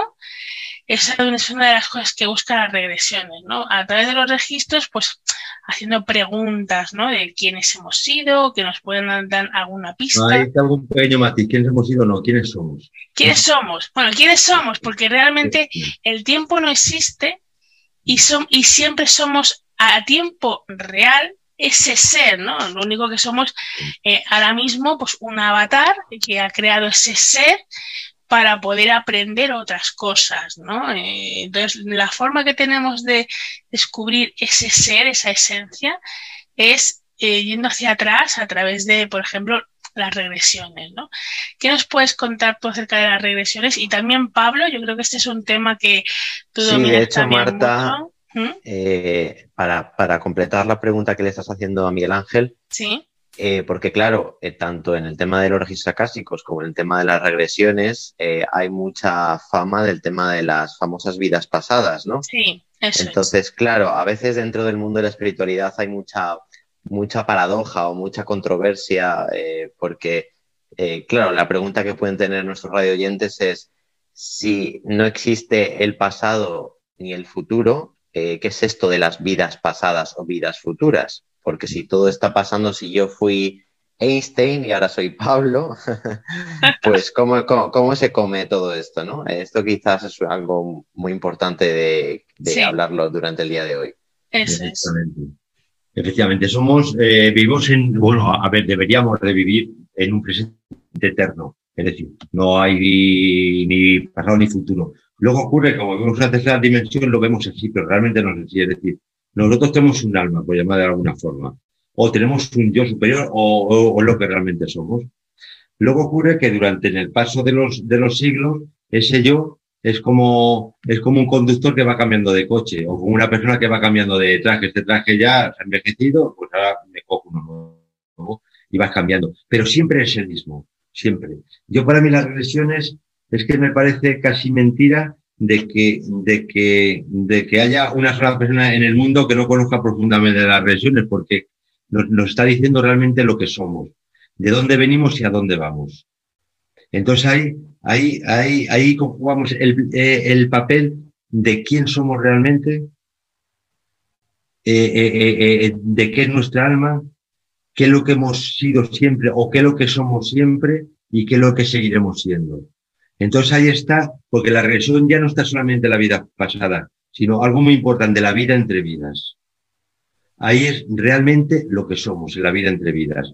Y de hecho, una persona cuando, cuando tiene una ECM, una experiencia cercana a la muerte, eh, y luego vuelve evidentemente, eh, para esa persona, y he conocido a muchas, y tengo muchos pacientes que, eh, con ello, para esas personas lo más real es mucho más real lo que han vivido en ese proceso de muerte clínica que lo que hay aquí ahora mismo. Porque es cierto, porque esa es la realidad, esa realmente es lo que somos. Esto donde vivimos es, una ilusión. Y es una ilusión que lo que comentamos antes, que es lo, que demuestra la física cuántica. Es todo frecuencias, es todo información que nosotros podemos manejar a nuestro antojo y que nosotros podemos eh, modificar. Entonces, es algo eh, irreal, es algo que no existe que nosotros lo que hacemos es colapsar con nuestra atención una serie de ondas y crear unas partículas. Pero ya como han dicho siempre los místicos, todo lo que nos rodea es una ilusión. Es una ilusión que nos puede afectar más o menos. ¿eh? Es como el famoso maestro que estaba llorando y le dice a su discípulo, maestro, porque, porque había fallecido su hija. Dice, maestro, ¿por qué llora? Si todo es una ilusión, dice, sí, es una ilusión, pero es una ilusión tan triste.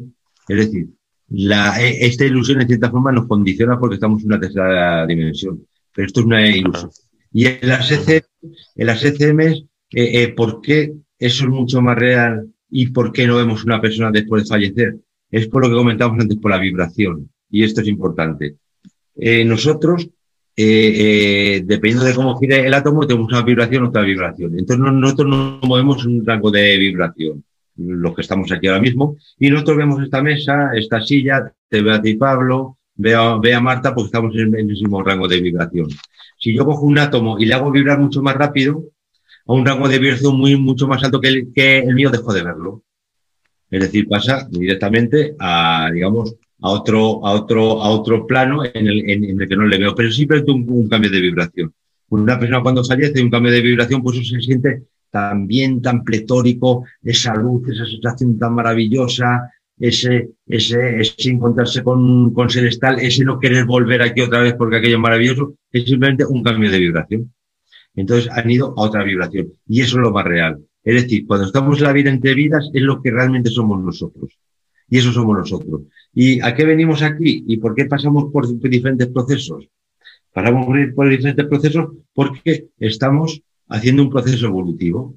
Es decir, hay ciertas partes del alma que tienen que evolucionar en ciertos aspectos, por lo que elegimos un padre, una madre, una circunstancia. Mira, pues yo nazco en África, en el Senegal, o yo nazco en Noruega, o yo nazco tal, pues esto pasa y demás, porque tengo este propósito de vida. Entonces tenemos un propósito de vida y es lo que intentamos. Entonces pasamos por una vida, pasamos para otra para ir evolucionando. Si no evolucionamos y no evolucionamos, pues repetimos y repetimos y repetimos y volvemos siempre a nuestra casa, a nuestro hogar, a lo que somos nosotros, con nuestra gente, con nuestro tal, y eso es lo que en realidad somos nosotros. Y esto es un día en el colegio, es un aprendizaje nada más, es un proceso evolutivo. Mientras estamos evolucionando, no enfermamos. Cuando estamos evolucionando y nos tacamos, enfermamos. Pues estamos todos enfermos. Pues evolucionamos. Como siempre. Miguel, Miguel Ángel, con respecto al tema de las vidas pasadas, eh, eh, la, o sea, una de las la pregunta yo creo que mucha gente tiene con respecto a la física cuántica, claro, si hay vidas pasadas, entonces el tiempo sí existe, eh, que es lo que intentaba preguntarte antes, ¿no? Es decir, que si, que si yo tuve una, si, si creemos en la reencarnación y nos basamos en esto, en que nacemos en, pues en un personaje distinto para tener esta evolución, entonces, eh, bueno, me baso sobre todo en, no sé si has visto la película de, la, se llama La Llegada, Arrival, que son como unos extraterrestres que, que llegan al planeta Tierra y bueno, sin hacer demasiado de spoiler a la gente que no lo haya visto, al final lo que ocurre eh, es que a la mujer le dan un don donde ella eh, percibe que está viviendo todos los tiempos simultáneamente, es decir, eh, vive en el pasado, vive en el futuro eh, claro, entonces, ¿eso cómo se come con las vidas pasadas? Porque, pues claro, si es pasado, no es presente, eh, evidentemente desde el punto de vista mental. Pero entonces quiere decir que Einstein ahora mismo, al mismo tiempo que estamos hablando, sigue vivo. ¿O cómo, cómo es la, cómo es, o sea, la ilusión es tan grande con respecto al tiempo de tal manera que en realidad no hay pasado, no hay vidas pasadas, entonces, o cómo es. efectivamente, efectivamente. Eso, eso cuesta. Ya he llamado vidas pasadas porque estamos en una tercera dimensión, pero todas están pasando a la vez. Las pasadas, las futuras y las presentes. Todo, todos los procesos están pasando a la vez. Lo ocurre que a nosotros nos cuesta mucho trabajo entenderlo. Es como para este ser que vive en segunda dimensión y yo le, le enseño un cubo, que descoloca y no lo entiende, y no sabe nada y no sabe lo que está pasando y nosotros llevamos una tercera dimensión, lo vemos un cubo, no pasa nada. Pues si, si viéramos una cuarta, una quinta dimensión, veríamos todo esto como algo normal. Por eso decía, eh, eh, vivimos en el espacio-tiempo. En el tiempo-espacio, todo es un eterno, es un eterno presente, que todo pasa a la vez, y lo que vamos en en el tiempo es pasando por las diferentes dimensiones y por los diferentes espacios en el tiempo y estamos viviendo miles, cientos o infinitas realidades a la vez. Eh, cuando vivimos el espacio-tiempo, ahora podemos vivir una realidad a la vez. Por eso comentaba antes que es difícil de entender. Eh, pasa así en un rato, es decir, si nos metiéramos en procesos mucho más profundo, a lo mejor podríamos llegar. Y ya en procesos de ejercicio meditativos muy profundos podemos llegar a... es que eh, el conocimiento sin experiencia es una filosofía, no vale para nada. Es decir, yo por eso con mis pacientes alumnos siempre es conocimiento unido a la experiencia. Entonces, si eres capaz de, llegar a que, a que, a conectar, a conectar conmigo para yo hacerte vivir esa experiencia, entonces cuando puedes entender de que sí puede ser que muchas realidades pasen a la vez, que todo esté pasando a la vez, que tú seas uno el mismo y que todo eso, la vida pasada, presente y ese libre albedrío, dependiendo de según tú vayas cambiando, eso se va procesando, pero se va procesando toda la vez. Entonces, claro, esto entenderlo es muy complejo, pero, pero yo, yo he llegado a vivenciarlo, es decir, o sea... Eh, eso es un dato curioso. Que, no puede transmitir, igual que una persona que vive una ECM no puede transmitir lo, que ha sentido, cuesta mucho trabajo transmitir cuando eh, eh, cruzas ciertas barreras. Es un dato curioso porque hay un gran maestro que es el maestro Saint Germain, ¿no? que es un gran alquimista, ¿no? Y este maestro, él, eh, aparte de que él desarrolló como una especie de elixir del que no ha querido nunca revelar de qué está compuesto, ¿no? Pero es el mayor ejemplo que podemos tener de lo que está diciendo, porque él en realidad es como que nunca ha fallecido, ¿no? Él ha aprendido a controlar todas sus 12 capas de ADN y él explicaba también que el aprender a controlar esas 12 capas, ¿no? Te hace la posibilidad de que incluso cambies tu vibración como ser humano, los átomos y todo lo que tú estás diciendo, y poder viajar entre dimensiones. Y él lleva mm, pues, más de 500 años haciendo esto. De hecho, eh, tiene una compañera de viaje que es muy, eh, se llama Madame Maineton, ¿te sonará? y, también en la época de Luis XVI, que esta mujer de esa época, este rey era un rey que le gustaba muchísimo investigar y era gran amigo de Saint Germain. Y durante mucho tiempo estuvo viajando con él. O sea, él compartía este elixir con determinadas personas sin revelarle a nadie qué contenía ese elixir pero sí que consiguió eso, eh, incluso se le ha podido ver en documentales televisivos, eh, en épocas que, dices eh, cómo se adapta incluso al momento en el que están viviendo y el, vivir ese momento, ¿no? independientemente de la, de la época, no sé si me, explico. y es el mejor ejemplo que podemos tener de que todo es posible y es un gran maestro porque él lo ha conseguido, ¿no? o incluso Jesús, por ejemplo, porque Jesús es uno de los maestros que también ha conseguido dominar esas 12 capas de ADN que tenemos los seres humanos y que ellos mismos explican eh, que una vez que consigues dominar esas 12 capas, eres capaz de alterar incluso tu estructura molecular hacer diferentes cambios, incluso cambiar de aspecto, cambiar de forma, porque es lo que demuestra que esta realidad realmente no existe. El universo es mental es una de las leyes universales, nosotros procedemos de la fuente y como chispas de esa fuente, todo lo que creamos es mental, es nuestra, es nuestra imaginación, un sueño, ¿no? Eso, es lo que demuestra la física cuántica, justo lo que está diciendo la fuente, que ha unificado, y esto todo es una ilusión, todo es energía, son frecuencia, vibración e información. Todo lo que está diciendo. Entonces, cuando es capaz de, de pasar ese campo unificado, estás ya viviendo en vez de espacio-tiempo, tiempo-espacio. Entonces, estás pasando de dimensión a dimensión en un eterno presente, es todo presente y el espacio son las diferentes dimensiones y el tiempo es uno nada más. Entonces, cuando eres capaz de conectar con eso, puedes llegar a entender muchas cosas. Es decir, cuanto más tiempo sea capaz de pasar en el campo unificado, más puedes manejar esta realidad a tu antojo, de una forma totalmente diferente. Efectivamente. es, es, eso es lo que hacían estos grandes maestros. Efectivamente. Y, eso es, eh, eh, digamos, lo, lo, importante. Y a partir de ahí, la visión de la vida, la visión de la realidad que tenemos, una vez que pasas un tiempo en el campo unificado, te cambia totalmente. Es un, es un mundo diferente, no tiene nada que ver. Otro, otra... Y ahora nos referimos a una mujer, una mujer extraordinaria, una gran maestra, la diosa Isis, ¿no? La diosa de los mil nombres, es el mayor ejemplo que podemos tener. Es una deidad que incluso, pues, nunca se ha llegado a demostrar que haya muerto, porque nunca ha muerto, ¿no?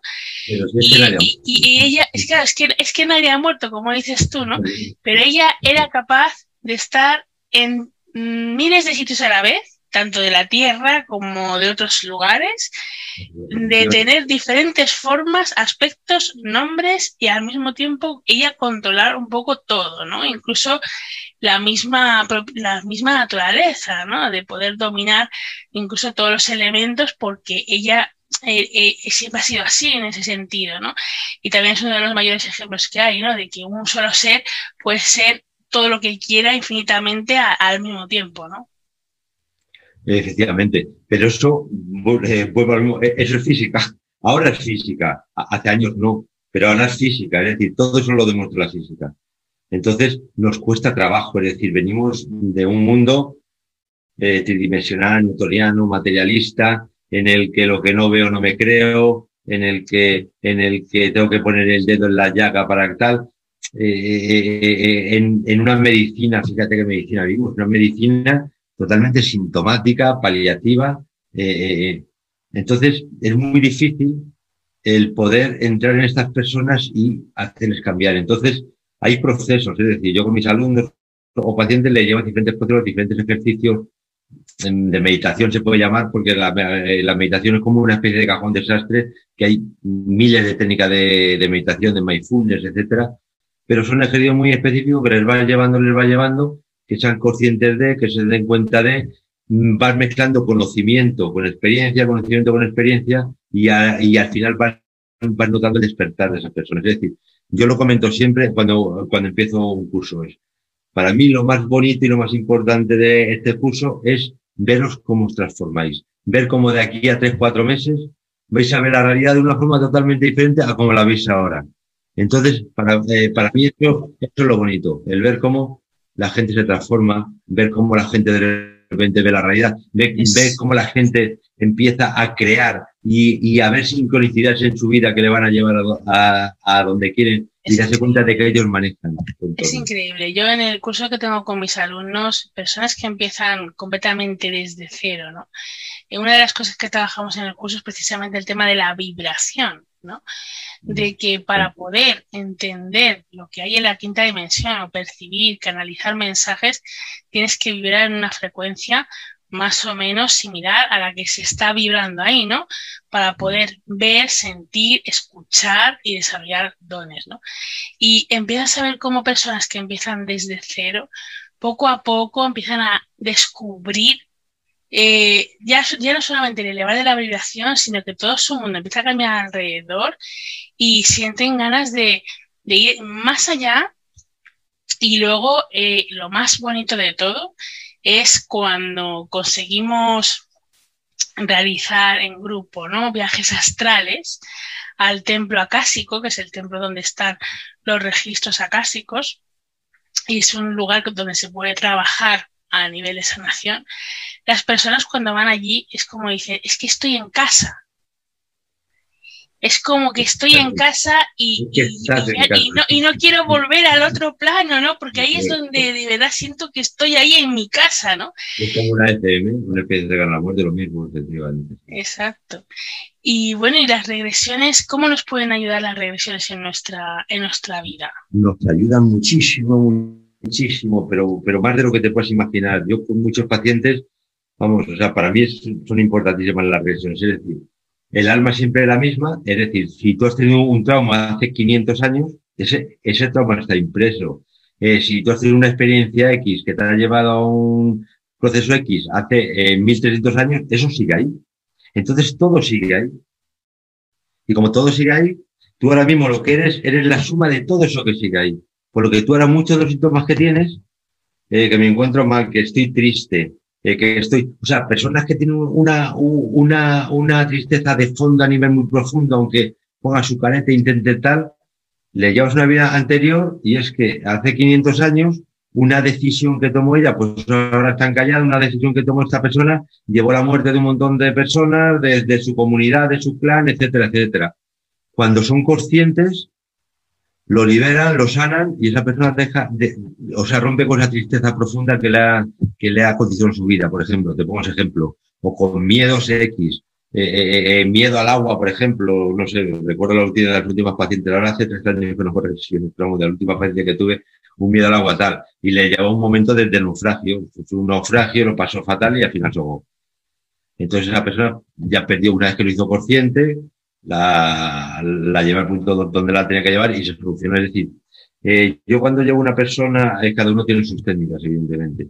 A una persona a un momento del de trauma lo soluciona, luego le llevo siempre en esa vida a ese proceso de, muerte, donde vive esa ECM y donde pasa la vida entre vidas. Es decir, porque hay científicos que todavía dicen, no, es que esa ECM, el cerebro, tal y luego, no, no, no, no. Es decir, cuando haces una regresión, va a vivir esa experiencia cercana a la muerte, lo ocurre que no vuelve digamos, pasa a la vida entre vida. Es decir, eso es así. Entonces yo he curado a muchísimas personas tratamientos, es decir, que le he puesto mi tratamiento, sí que no, que no hay forma, y le llevo la regresión, y cuando solucionan su proceso de su alma de hace muchísimos años es cuando se curan. Es decir, ahí tienes una de las verdaderas curaciones de verdad porque provocas una transformación. Hay un cambio y hay una transformación. Lo que hablábamos antes con, con, con Pablo. Hay, hay un darse cuenta de me doy cuenta de, lo gestiono, lo meto, de, lo integro y lo soluciono. Y entonces vuelves y eso ya desaparece. Ese miedo al agua, esa tristeza profunda, esa depresión, esa mil síntomas que tenemos ahora mismo, pero mil síntomas que tenemos ahora mismo todo el mundo, lo podemos solucionar con regresiones. Porque eso está ahí, eso está impreso ahí. Lo que ocurre es que nosotros vamos tirando para adelante, podemos tener tristeza, depresiones, me tomo mi psicofármaco, lo otro, jiji, el fútbol, la play, las compras, eh, cuatro cervezas, lo otro, cuatro jijaja, y voy tapando, tapando, tapando, con psicofármacos, con lo que sea. Estamos tapando vacíos continuamente. Pero, ¿por qué no? Somos capaces de llegar al origen del conflicto. ¿Dónde está el conflicto? Entonces, mi, mi objetivo siempre es llevar a la persona al conflicto donde está el conflicto, solucionas el conflicto y, y sigues adelante. Es, es, es realmente la expresión es el autoconocimiento. Es muy curioso, es muy curioso porque eh, hay personas que pueden eh, despertar una regresión incluso sin, sin que se lo haga otra persona, ¿no? Eh, de repente, ¿no? Que tengas un recuerdo de una vida pasada. A mí eso me, me, empezó a pasar a partir de los 17, 18 años, ¿no? De que de repente era como que estaba viviendo esa, esa vida, ¿no? Además me pasó un, dato curioso. Eh, tuve una, un, un, momento, un momento en el que en vez, de estar aquí era como si estuviese en esa época de incluso, por ejemplo, entrar en una taberna, incluso comer carne, ¿no? Y sentir la carne, o sea, todo, todo, lo que es las sensaciones de la bebida, de la carne, como estoy, es como si estoy ahí, ¿no? Y, y luego, sin embargo, dices, va, tengo muchas regresiones, pero no entiendo qué tengo que sanar de esas vidas que, e, o de esas, de, de, esos momentos, porque vidas es como, ya, ya tendría que ser un término que no tendríamos que aplicar, ¿no? Eh, de... realmente. Exacto. Entonces, ¿qué tienes? O sea, ¿cómo darte cuenta de qué tienes que sanar, porque tú has hecho una regresión, pero qué tienes que sanar para que en esta vida lo que te traes lo puedas eh, sanar y solucionar en tu vida. ¿no? no sé si me explico.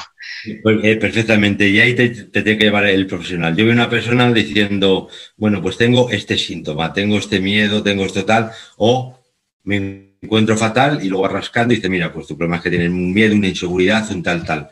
Entonces, a, eh, través de ciertos, claro, cada uno utilizamos nuestros, nuestros sistemas. Con, con, ciertos sistemas de kinesiología, puedo llevar a esa persona al momento en el que tuvo el conflicto que le ha creado el síntoma que tiene ahora. Pero claro, eso, eso lo tengo que, eh, guiar yo. Si hace una, una, reacción espontánea, que hay muchas personas que lo hacen, yo, yo por desgracia nunca he tenido ninguna reacción espontánea, pero me encantaría. Eh, te lleva pues a cualquier momento, a cualquier lugar, donde a lo mejor no tiene nada, nada, nada que aprender, pero bueno, es una experiencia maravillosa porque hace una regresión.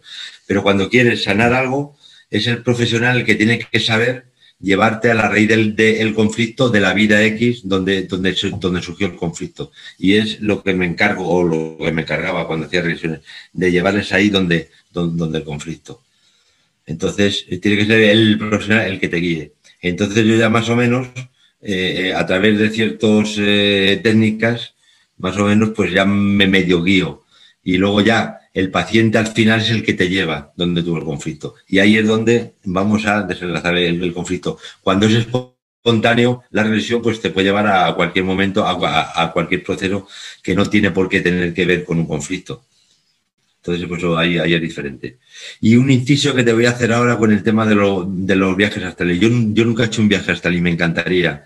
Y el otro día lo hablaba con una, con una íntima amiga de, eh, de que nos encantaría hacerlo y digo, pues tenemos que conectar con alguien que nos ayude. Entonces, Marta... Eh, yo, yo encantada. Además, a mí una cosa que me gusta hacer es, eh, desde hace muchos años, ¿no? De, de, qué sé, los 18 o por ahí, eh, viajes astrales sincronizados, es decir, poder guiar a dos, tres personas, incluso más, un grupo de 15 o demás, eh, a un lugar y que más o menos vean todos lo mismo, ¿no? Y que es como como que todos eh, tengan experiencias casi iguales, ¿no? Que vean lo mismo, ¿no? Que digo, digo, pues mira, es una, hay una mesa blanca, entonces todos ven la mesa blanca, todos se sientan en la mesa blanca, o ahora va a pasar no sé qué, y entonces que la gente lo, lo, vaya viendo, ¿no? Y que todos más o menos describan el mismo paisaje, porque tú, tú puedes decir, bueno, pues hay un árbol, hay no sé qué, pero que todos describan exactamente lo mismo, eso es, eso es algo mágico. Sí, sí. Yo quiero hablar mucho de ello y me encanta porque he oído hablar experiencias maravillosas, pero por circunstancias nunca lo he vivido. Entonces, Marco y yo tenemos que, con esta amiga que te digo, tenemos que... Hicimos, hicimos una vez una cosa con, con Marta muy interesante. Bueno, yo sí he tenido viajes astrales eh, ¿Ah, cuando, cuando era más. Sí, porque Mi, tío, mi tío se dedica a dar formaciones también de viajes astrales. Mm. Pero, pero eh, una, una, vez estuvimos con Marta, yo y, bueno, un chico que, que, suele participar con nosotros, pero hoy, hoy estaba cansadito y estaba, no ha podido venir, Juan Carlos. Y fue muy interesante porque, bueno, simplemente ella iba diciendo como una meditación guiada y en realidad eso que hicimos no fue un viaje astral, fue más bien lo que yo llamo proyección astral, que no es exactamente lo mismo, es más bien como que tu conciencia se desplaza a otro lugar, ¿no? pero no es no es que llevásemos nuestro cuerpo astral, pero el caso es que en un momento dado sí es cierto que eh, éramos éramos cuatro personas en total, sí. Eh, sí, cuatro personas, dos chicas y dos chicos. Sí. Y de repente todos vimos la misma puerta, la abrimos y todos describimos la misma escena que estaba ocurriendo detrás. Eh, fue muy bueno. Yo, nunca, había vivido, nunca había vivido una prueba tan real de que lo que estaba sucediendo era real, precisamente. ¿no? Sí, además fue un viaje a la, a la, Atlántida. Me acuerdo que. Porque yo soy muy. La Atlántida. la, Atlántida, sí. yo soy muy escéptico para estas cosas. Queríamos hasta que no probar, lo experimentas. Queríamos probar el poder ir a la Atlántida, ¿no? Entonces, una de las cosas que, que yo hice es activar los mercabas de cada uno. ¿Se has oído hablar del mercaba? Sí, sí, sí, sí, Vale. Entonces, por un lado, el mercaba, ¿no? Entonces, de, repente vas a decir, bueno, ahora el mercaba va a ir más rápido, va a girar más rápido, y de repente escucho a uno, oye, que esto va muy rápido, oye, que luego es muy divertido, ¿no? Y todos llegan a la misma puerta, todos escribiendo la misma puerta, los personajes que había allí, las bueno, los, los atlantes y seres que más que atlantes, ¿no? Porque en la Atlántida eh, hay mucho, mucha variedad, ¿no? De, de, razas, ¿no? Más que la Tierra, ¿no? Hay más, más cosas, ¿no?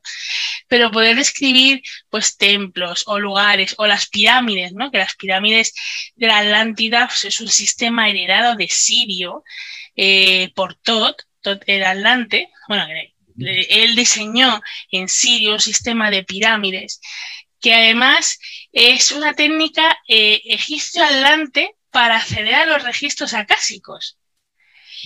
Él, construyó esas pirámides y los atlantes iban entrenando desde pequeños, primero en la pirámide pequeña, luego en una mediana, en otra eh, más elevada y además esas pirámides tenían como cristales de amatista, de diferentes cuarzos, ¿no? Para aumentar todavía más la vibración que dices tú y de esa manera que pudiesen acceder a los secretos del universo que por eso los atlantes también eran tan evolucionados porque accedían unos conocimientos increíbles. De hecho, los atlantes en cada, en cada casa había una pirámide de meditación, normalmente hechas pues con cobre o con algún, algún metal que fuese muy, eh, muy conector, ¿no? Para ayudar a amplificar esa conexión.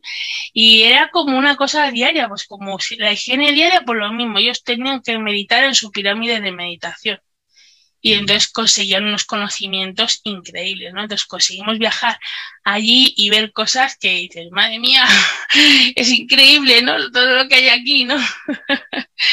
o sea que sí, es muy, es muy, muy pues, bonito. Marta, yo quiero, ¿eh? Y Pablo, vamos, eh, contar conmigo pues, para... Pues nada, eso...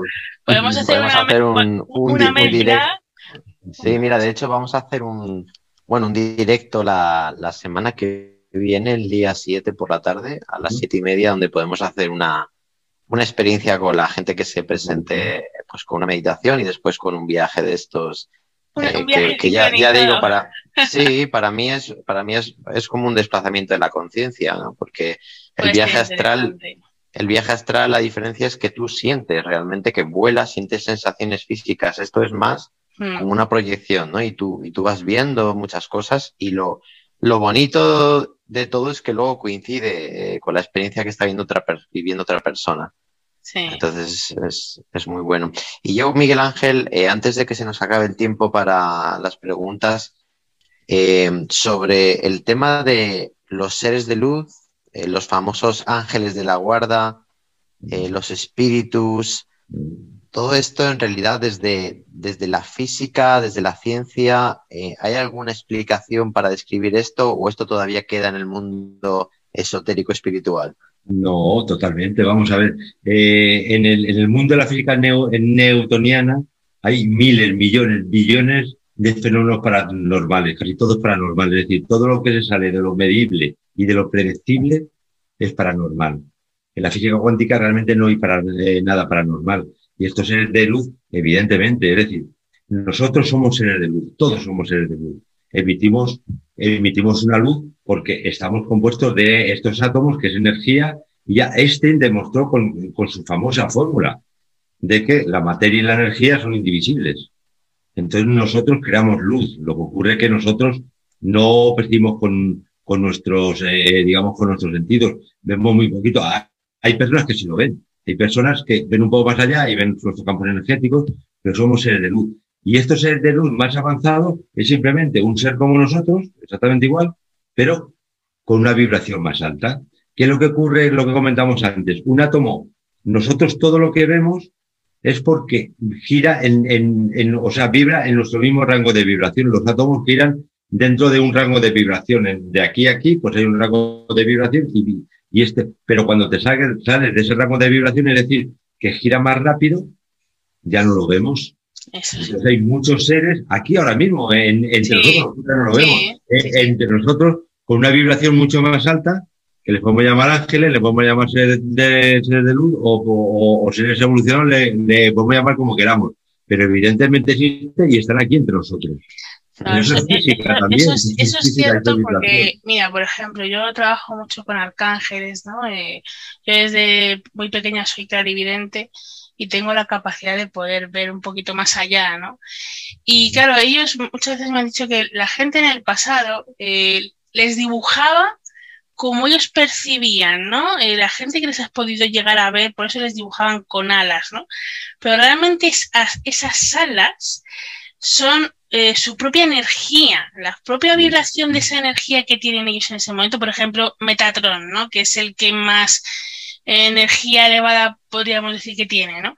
Eh, desprende muchos colores porque es uno de los seres que más ha aprendido a, trabajar con, su energía. Entonces la gente cuando dibuja sus alas, le, dibuja con alas como tipo arcoíris, ¿no? Eh, o alguno, algún otro, pues por ejemplo, eh, no sé, Miguel, por ejemplo, ¿no? Pues tiene el color más azul, un color más azul y las asocian con eso. Pero realmente es que es su, su propia luz, la luz que emiten ellos desde, desde cómo le estás viendo tú, ¿no? Eh, no sé si me explico. Sí, es decir, nosotros físicamente emitimos una luz, pues somos seres de luz. Lo que ocurre es que, que, que esos seres que tienen una vibración mucho más alta, el átomo vibra más alta, crea más energía y la luz es pues como 100 veces más, más, más fuerte que la nuestra. Nosotros somos seres de luz y emitimos una, pero claro, evidentemente en una vibración más alta, el átomo gira más, lo que, lo, lo que decíamos antes, el torbellino va muchísimo más rápido y genera muchísima más energía, por lo que genera mucho más luz, por lo que son seres de mucha más luz, evidentemente. Y, esto es física. Eso también se puede ver, por ejemplo, cuando realizamos viajes astrales o proyecciones astrales, ¿no?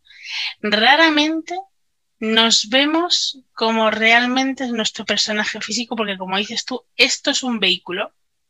Entonces, cuando dejas el vehículo, es como que sale eh, tu verdadera forma, ¿no? Bueno, una de tus verdaderas formas, porque realmente todos somos como bolas de luz somos efectivamente no tenemos una forma definida. Evidentemente. Exacto, entonces nuestra mentalidad, nuestras diferentes mentalidades hasta llegar a la mentalidad de séptima dimensión, ¿no? que ya es una cosa muy elevada, eh, cuando pasamos de tercera cuarta a quinta, en función de la dimensión, adquirimos una forma diferente. Yo muchas veces le digo a mis alumnos, es que la quinta dimensión realmente no tiene forma. Tú puedes ver eh, a Jesús en quinta dimensión de una manera y a lo mejor otra persona le puede ver de una forma diferente y no significa que sea incorrecto. Entonces, lo, único que es la forma que tu mente de tercera dimensión le está dando. y muchas veces les digo, para poder cambiar vuestro entorno hay que dejar de pensar tanto como un ser de tercera dimensión y empezar a pensar más como un ser de quinta dimensión si quieres elevarte. De hecho, Marta, es muy interesante y con respecto a esto de las dimensiones, quizás Miguel Ángel nos pueda ampliar un poco la información porque hay también ahora mucha, bueno, mucha cosa que se habla acerca de que estamos eh, yendo hacia otra dimensión, como que estamos entre la 3D y nos aproximamos a una cuarta dimensión que la llaman la dimensión de, del corazón, justamente que es el cuarto chakra, y, nos dirigimos a, hacia la garganta, que es el quinto chakra, que es la quinta dimensión. Pero esto realmente, eh, para que las personas lo puedan entender eh, a nivel tangible, que, ¿qué es lo que supuestamente tiene que suceder? Porque claro, eh, supuestamente si, si, nos elevamos tanto o, o, nuestro cuerpo empieza a vibrar a esa velocidad, entonces vamos a estar en el mismo campo que lo están estas, estas otras entidades de energía, de ser de luz, etcétera, o cómo, cómo es este paradigma. Hay, hay digamos, cientos de campos. Tú lo, tú lo has explicado muy bien. Nosotros vivimos en los tres primeros chakras, es decir, en nuestros egos, nuestros odios, nuestras ambiciones, nuestra competitividad, es decir, lo que son en nuestra sexualidad, etcétera, etcétera, los, los, los tres primeros chakras. El cuarto chakra es el, es el chakra de la transformación. Y eso lo vemos en nuestros campos energéticos. Tenemos un etérico, un emocional, un mental. Y luego viene un astral que te lleva a los campos superiores. Este astral, este astral corresponde también al cuarto campo, que tiene que ver con el cuarto chakra. Y es el que te, el que te transforma. Es decir, eh, en los dos procesos de transformación es el astral, que es el cuarto campo, o el cuarto chakra, que te pasa, digamos, a campos superiores. Es un poco lo que comentábamos antes. Eh, nosotros, ahora como es lógico, estamos entrando en un proceso de, transformación. Y en ese proceso de transformación, mucha gente, pero mucha gente va a quedar fuera. O la mayoría, es decir, las personas que no llegan a más allá, las personas que no consiguen ver más allá, las personas que, que están en el bucle, los incrédulos, eh, la prepotencia, los egos, etcétera, todo esto se va a quedar atrás. Y ciertos seres, ciertas personas un poquito más evolucionadas, los famosos niños índigos que han llegado ahora mismo, eh, y personas que eh, están mucho más en, en, un proceso de, de búsqueda, de encontrar, de apertura de conciencia, de meditación, que están conectando con eso, van a ser posiblemente capaces de dar ese salto. Pero va a haber una gran mayoría, pero gran, gran mayoría que se van a quedar, digamos, en, en esos, lo que comentábamos antes, en esos psicofármacos, en esa oscuridad en la que estamos ahora mismo, en esa, en esa, en esa baja vibración, en, en esos tres chakras básicos. Entonces eso lleva, digamos, una especie, eh, no quería llamar la palabra apocalipsis, pero bueno, pues cercana al apocalipsis. Mientras hay otra serie de seres que van a poder dar ese salto, ese salto evolutivo.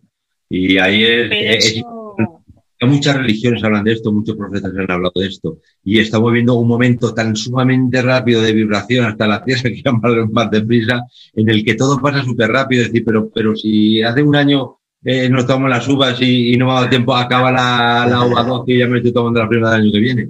Sí. sí, sí, es tremendo. Y de una hecho... velocidad en el que todo esto, y por eso tanta enfermedad mental, tanto prueba mental. Pero eso, todo eso que estás comentando, mira, eh, estábamos hablando antes del tema de los atlantes, ¿no? Eh, siempre ha habido una investigación, ¿no? De que cada 25.000 años, ¿no? Es como que la Tierra entra en una especie de reseteo, ¿no?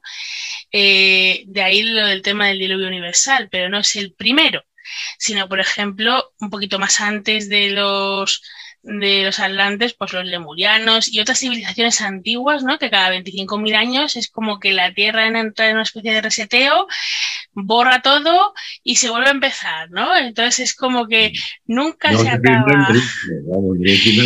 Y los atlantes descubrieron todo esto y cuando llegó ese momento también, eh, pues ellos sufrieron eh, como una bajada y una subida, ¿no? Porque empezaron siendo eh, humanos de quinta dimensión, de las primeras razas, ¿no? Que esto además eh, Blavatsky habla sobre eso, de ello, ¿no? Blavatsky, otra sabia también me encanta. exactamente. La filosofía, vamos, es, bueno, una pasada. Vamos que ella también aprendió todo esto accediendo a los registros acásicos. otra persona que a mí, otra persona que a mí me parece fascinante, fascinante es Edward Conmay, que accediendo a sus registros acásicos descubrió los puntos de gracia. Eh, tenemos 13 puntos de gracia que están situados en las manos y cada uno se conecta, por ejemplo, pues uno conecta con el alma, con el cuerpo, con el ADN eh, astral, las emociones, el yo superior, ¿no? Ese yo superior que, que tanto hablamos de él, ¿no?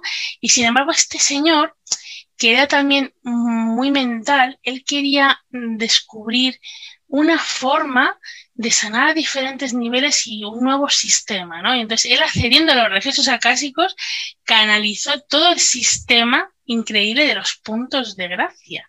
Eh, que la gracia para los hinduistas es como el Dharma, lo contrario del karma, ¿no? Entonces es, increíble como personas como ellos, accediendo a estos registros, eh, pudieron eh, comprender estos, estos, eh, estos conocimientos, ¿no? Tan increíbles, ¿no? Sí, de hecho, Marta, ahora supuestamente estamos en una era que en la India llaman el Kali Yuga, Sí. La, llaman la, era oscura y hay mucha gente que se pregunta cuándo vamos a entrar en, la edad de oro, ¿no? Que hay múltiples profecías, algunas que se contradicen y demás, porque hay una profecía que cuando murió el maestro Krishna, hace ya más de 5.000 años, justo coincidía con el famoso 2012, cuando, desde que él murió hasta que llegó el famoso año 2012, que era el fin del calendario maya, mm. eh, pasaron 5.000 años y es verdad que a, raíz de esos años empezó mucha gente a, a meterse en todo el tema del desarrollo personal, espiritual, la sanación eh, holística, etcétera. Entonces, bueno, estamos viviendo una época, como decía Miguel Ángel, de, cambios muy rápidos hacia el despertar de la conciencia Y bueno, estamos en el 2021. ¿Quién, quién sabe lo que pasará en el, de aquí al 2031? Efectivamente, va tan rápido que, porque hay gente que dice, ¿qué pasará de aquí a 100 años? No, no, ¿qué pasará de aquí a 3 años? velocidad que vamos. No vamos a tener que esperar 100 años para ver. Bueno, el cambio ya lo estamos viendo, porque este tema de, del coronavirus, todas estas cosas, no solamente es algo físico de tercera dimensión, ¿no? Sino que eh, hay mucho más allá, ¿no? De hecho, eh, yo en, en, uno de los viajes que, que, he hecho astralmente, ¿no? Descubrí que entre la tercera dimensión y la cuarta dimensión hay como una tercera dimensión que yo la llamo la tercera dimensión B, que es que es, o sea, esta es la que vivimos, esta, esta, es la que vivimos, es como la A, por decirlo de alguna forma, y la, y la Matrix, esta es la Matrix, y la otra es en la que realmente estamos nosotros, por decirlo de alguna manera, ¿no? Y muchas veces cuando se abren esos portales que la gente dice, se abre un portal energético, pues mm, yo incluso he descubierto, ¿no? Que a través de esos portales eh, cuelan, se cuelan cosas en esta, en esta dimensión, desde la tercera dimensión B a esta, y, incluso a la inversa, ¿no? De que de estas desapariciones de gente que nadie se explica dónde han ido, ¿no? Pues es como que cuando se abren esos portales, muchas veces se llevan gente se llevan gente y... Pero estos portales, están muy documentados estos portales, vamos. Eso es lo que le quería preguntar yo a Miguel Ángel del famoso triángulo de las Bermudas. ¿Qué, qué ocurre ahí? Eh, efectivamente, esto, eso es un portal, pero es que el portal, es decir, está ahí, pero se abre y se cierra cuando se abre y se cierra. Porque tú vas a ese portal y dices, aquí no hay nada. Pero cuando se abre, se abre. Es decir, no está abierto las 24 horas, por decir de alguna forma, no es un 7-up que está abierto las 24 horas. Sí. Sino que eh, digamos, tiene sus procesos y sus momentos. Y entonces, eh, eh, cuando confluyen diferentes energías, diferentes procesos, ese portal se abre. Y ese portal trae mucha información, ¿eh? Lo ocurre si es capaz de captar. Mucha información y además es que está en un punto geométrico que si tú lanzas, haces como otros triángulos coinciden con las diferentes pirámides que hay tanto en Egipto o sea, las pirámides es como si fuese un vértice, las de Egipto, y luego las, las de México, por ejemplo, de eh, Machu Picchu, por ejemplo, y otras que hay, es como que todas generan un triángulo. Y en el centro de ese triángulo está como también el triángulo de las Bermudas, ¿no? Es como que todos son vórtices dimensionales, ¿no? Pero tiene que ver con las, con las propias constelaciones. Es, es, como copiado del cielo. Es decir, nosotros eso, eso no lo hemos creado con nuestra conciencia, evidentemente eso se ha creado, no sabemos con qué conciencia, es decir, eso eh, habría mucho que hablar, pero de luego nosotros no lo hemos creado con nuestra conciencia. De hecho, uno, eh, uno, de los mayores ejemplos sobre todo esto es las propias pirámides de Egipto.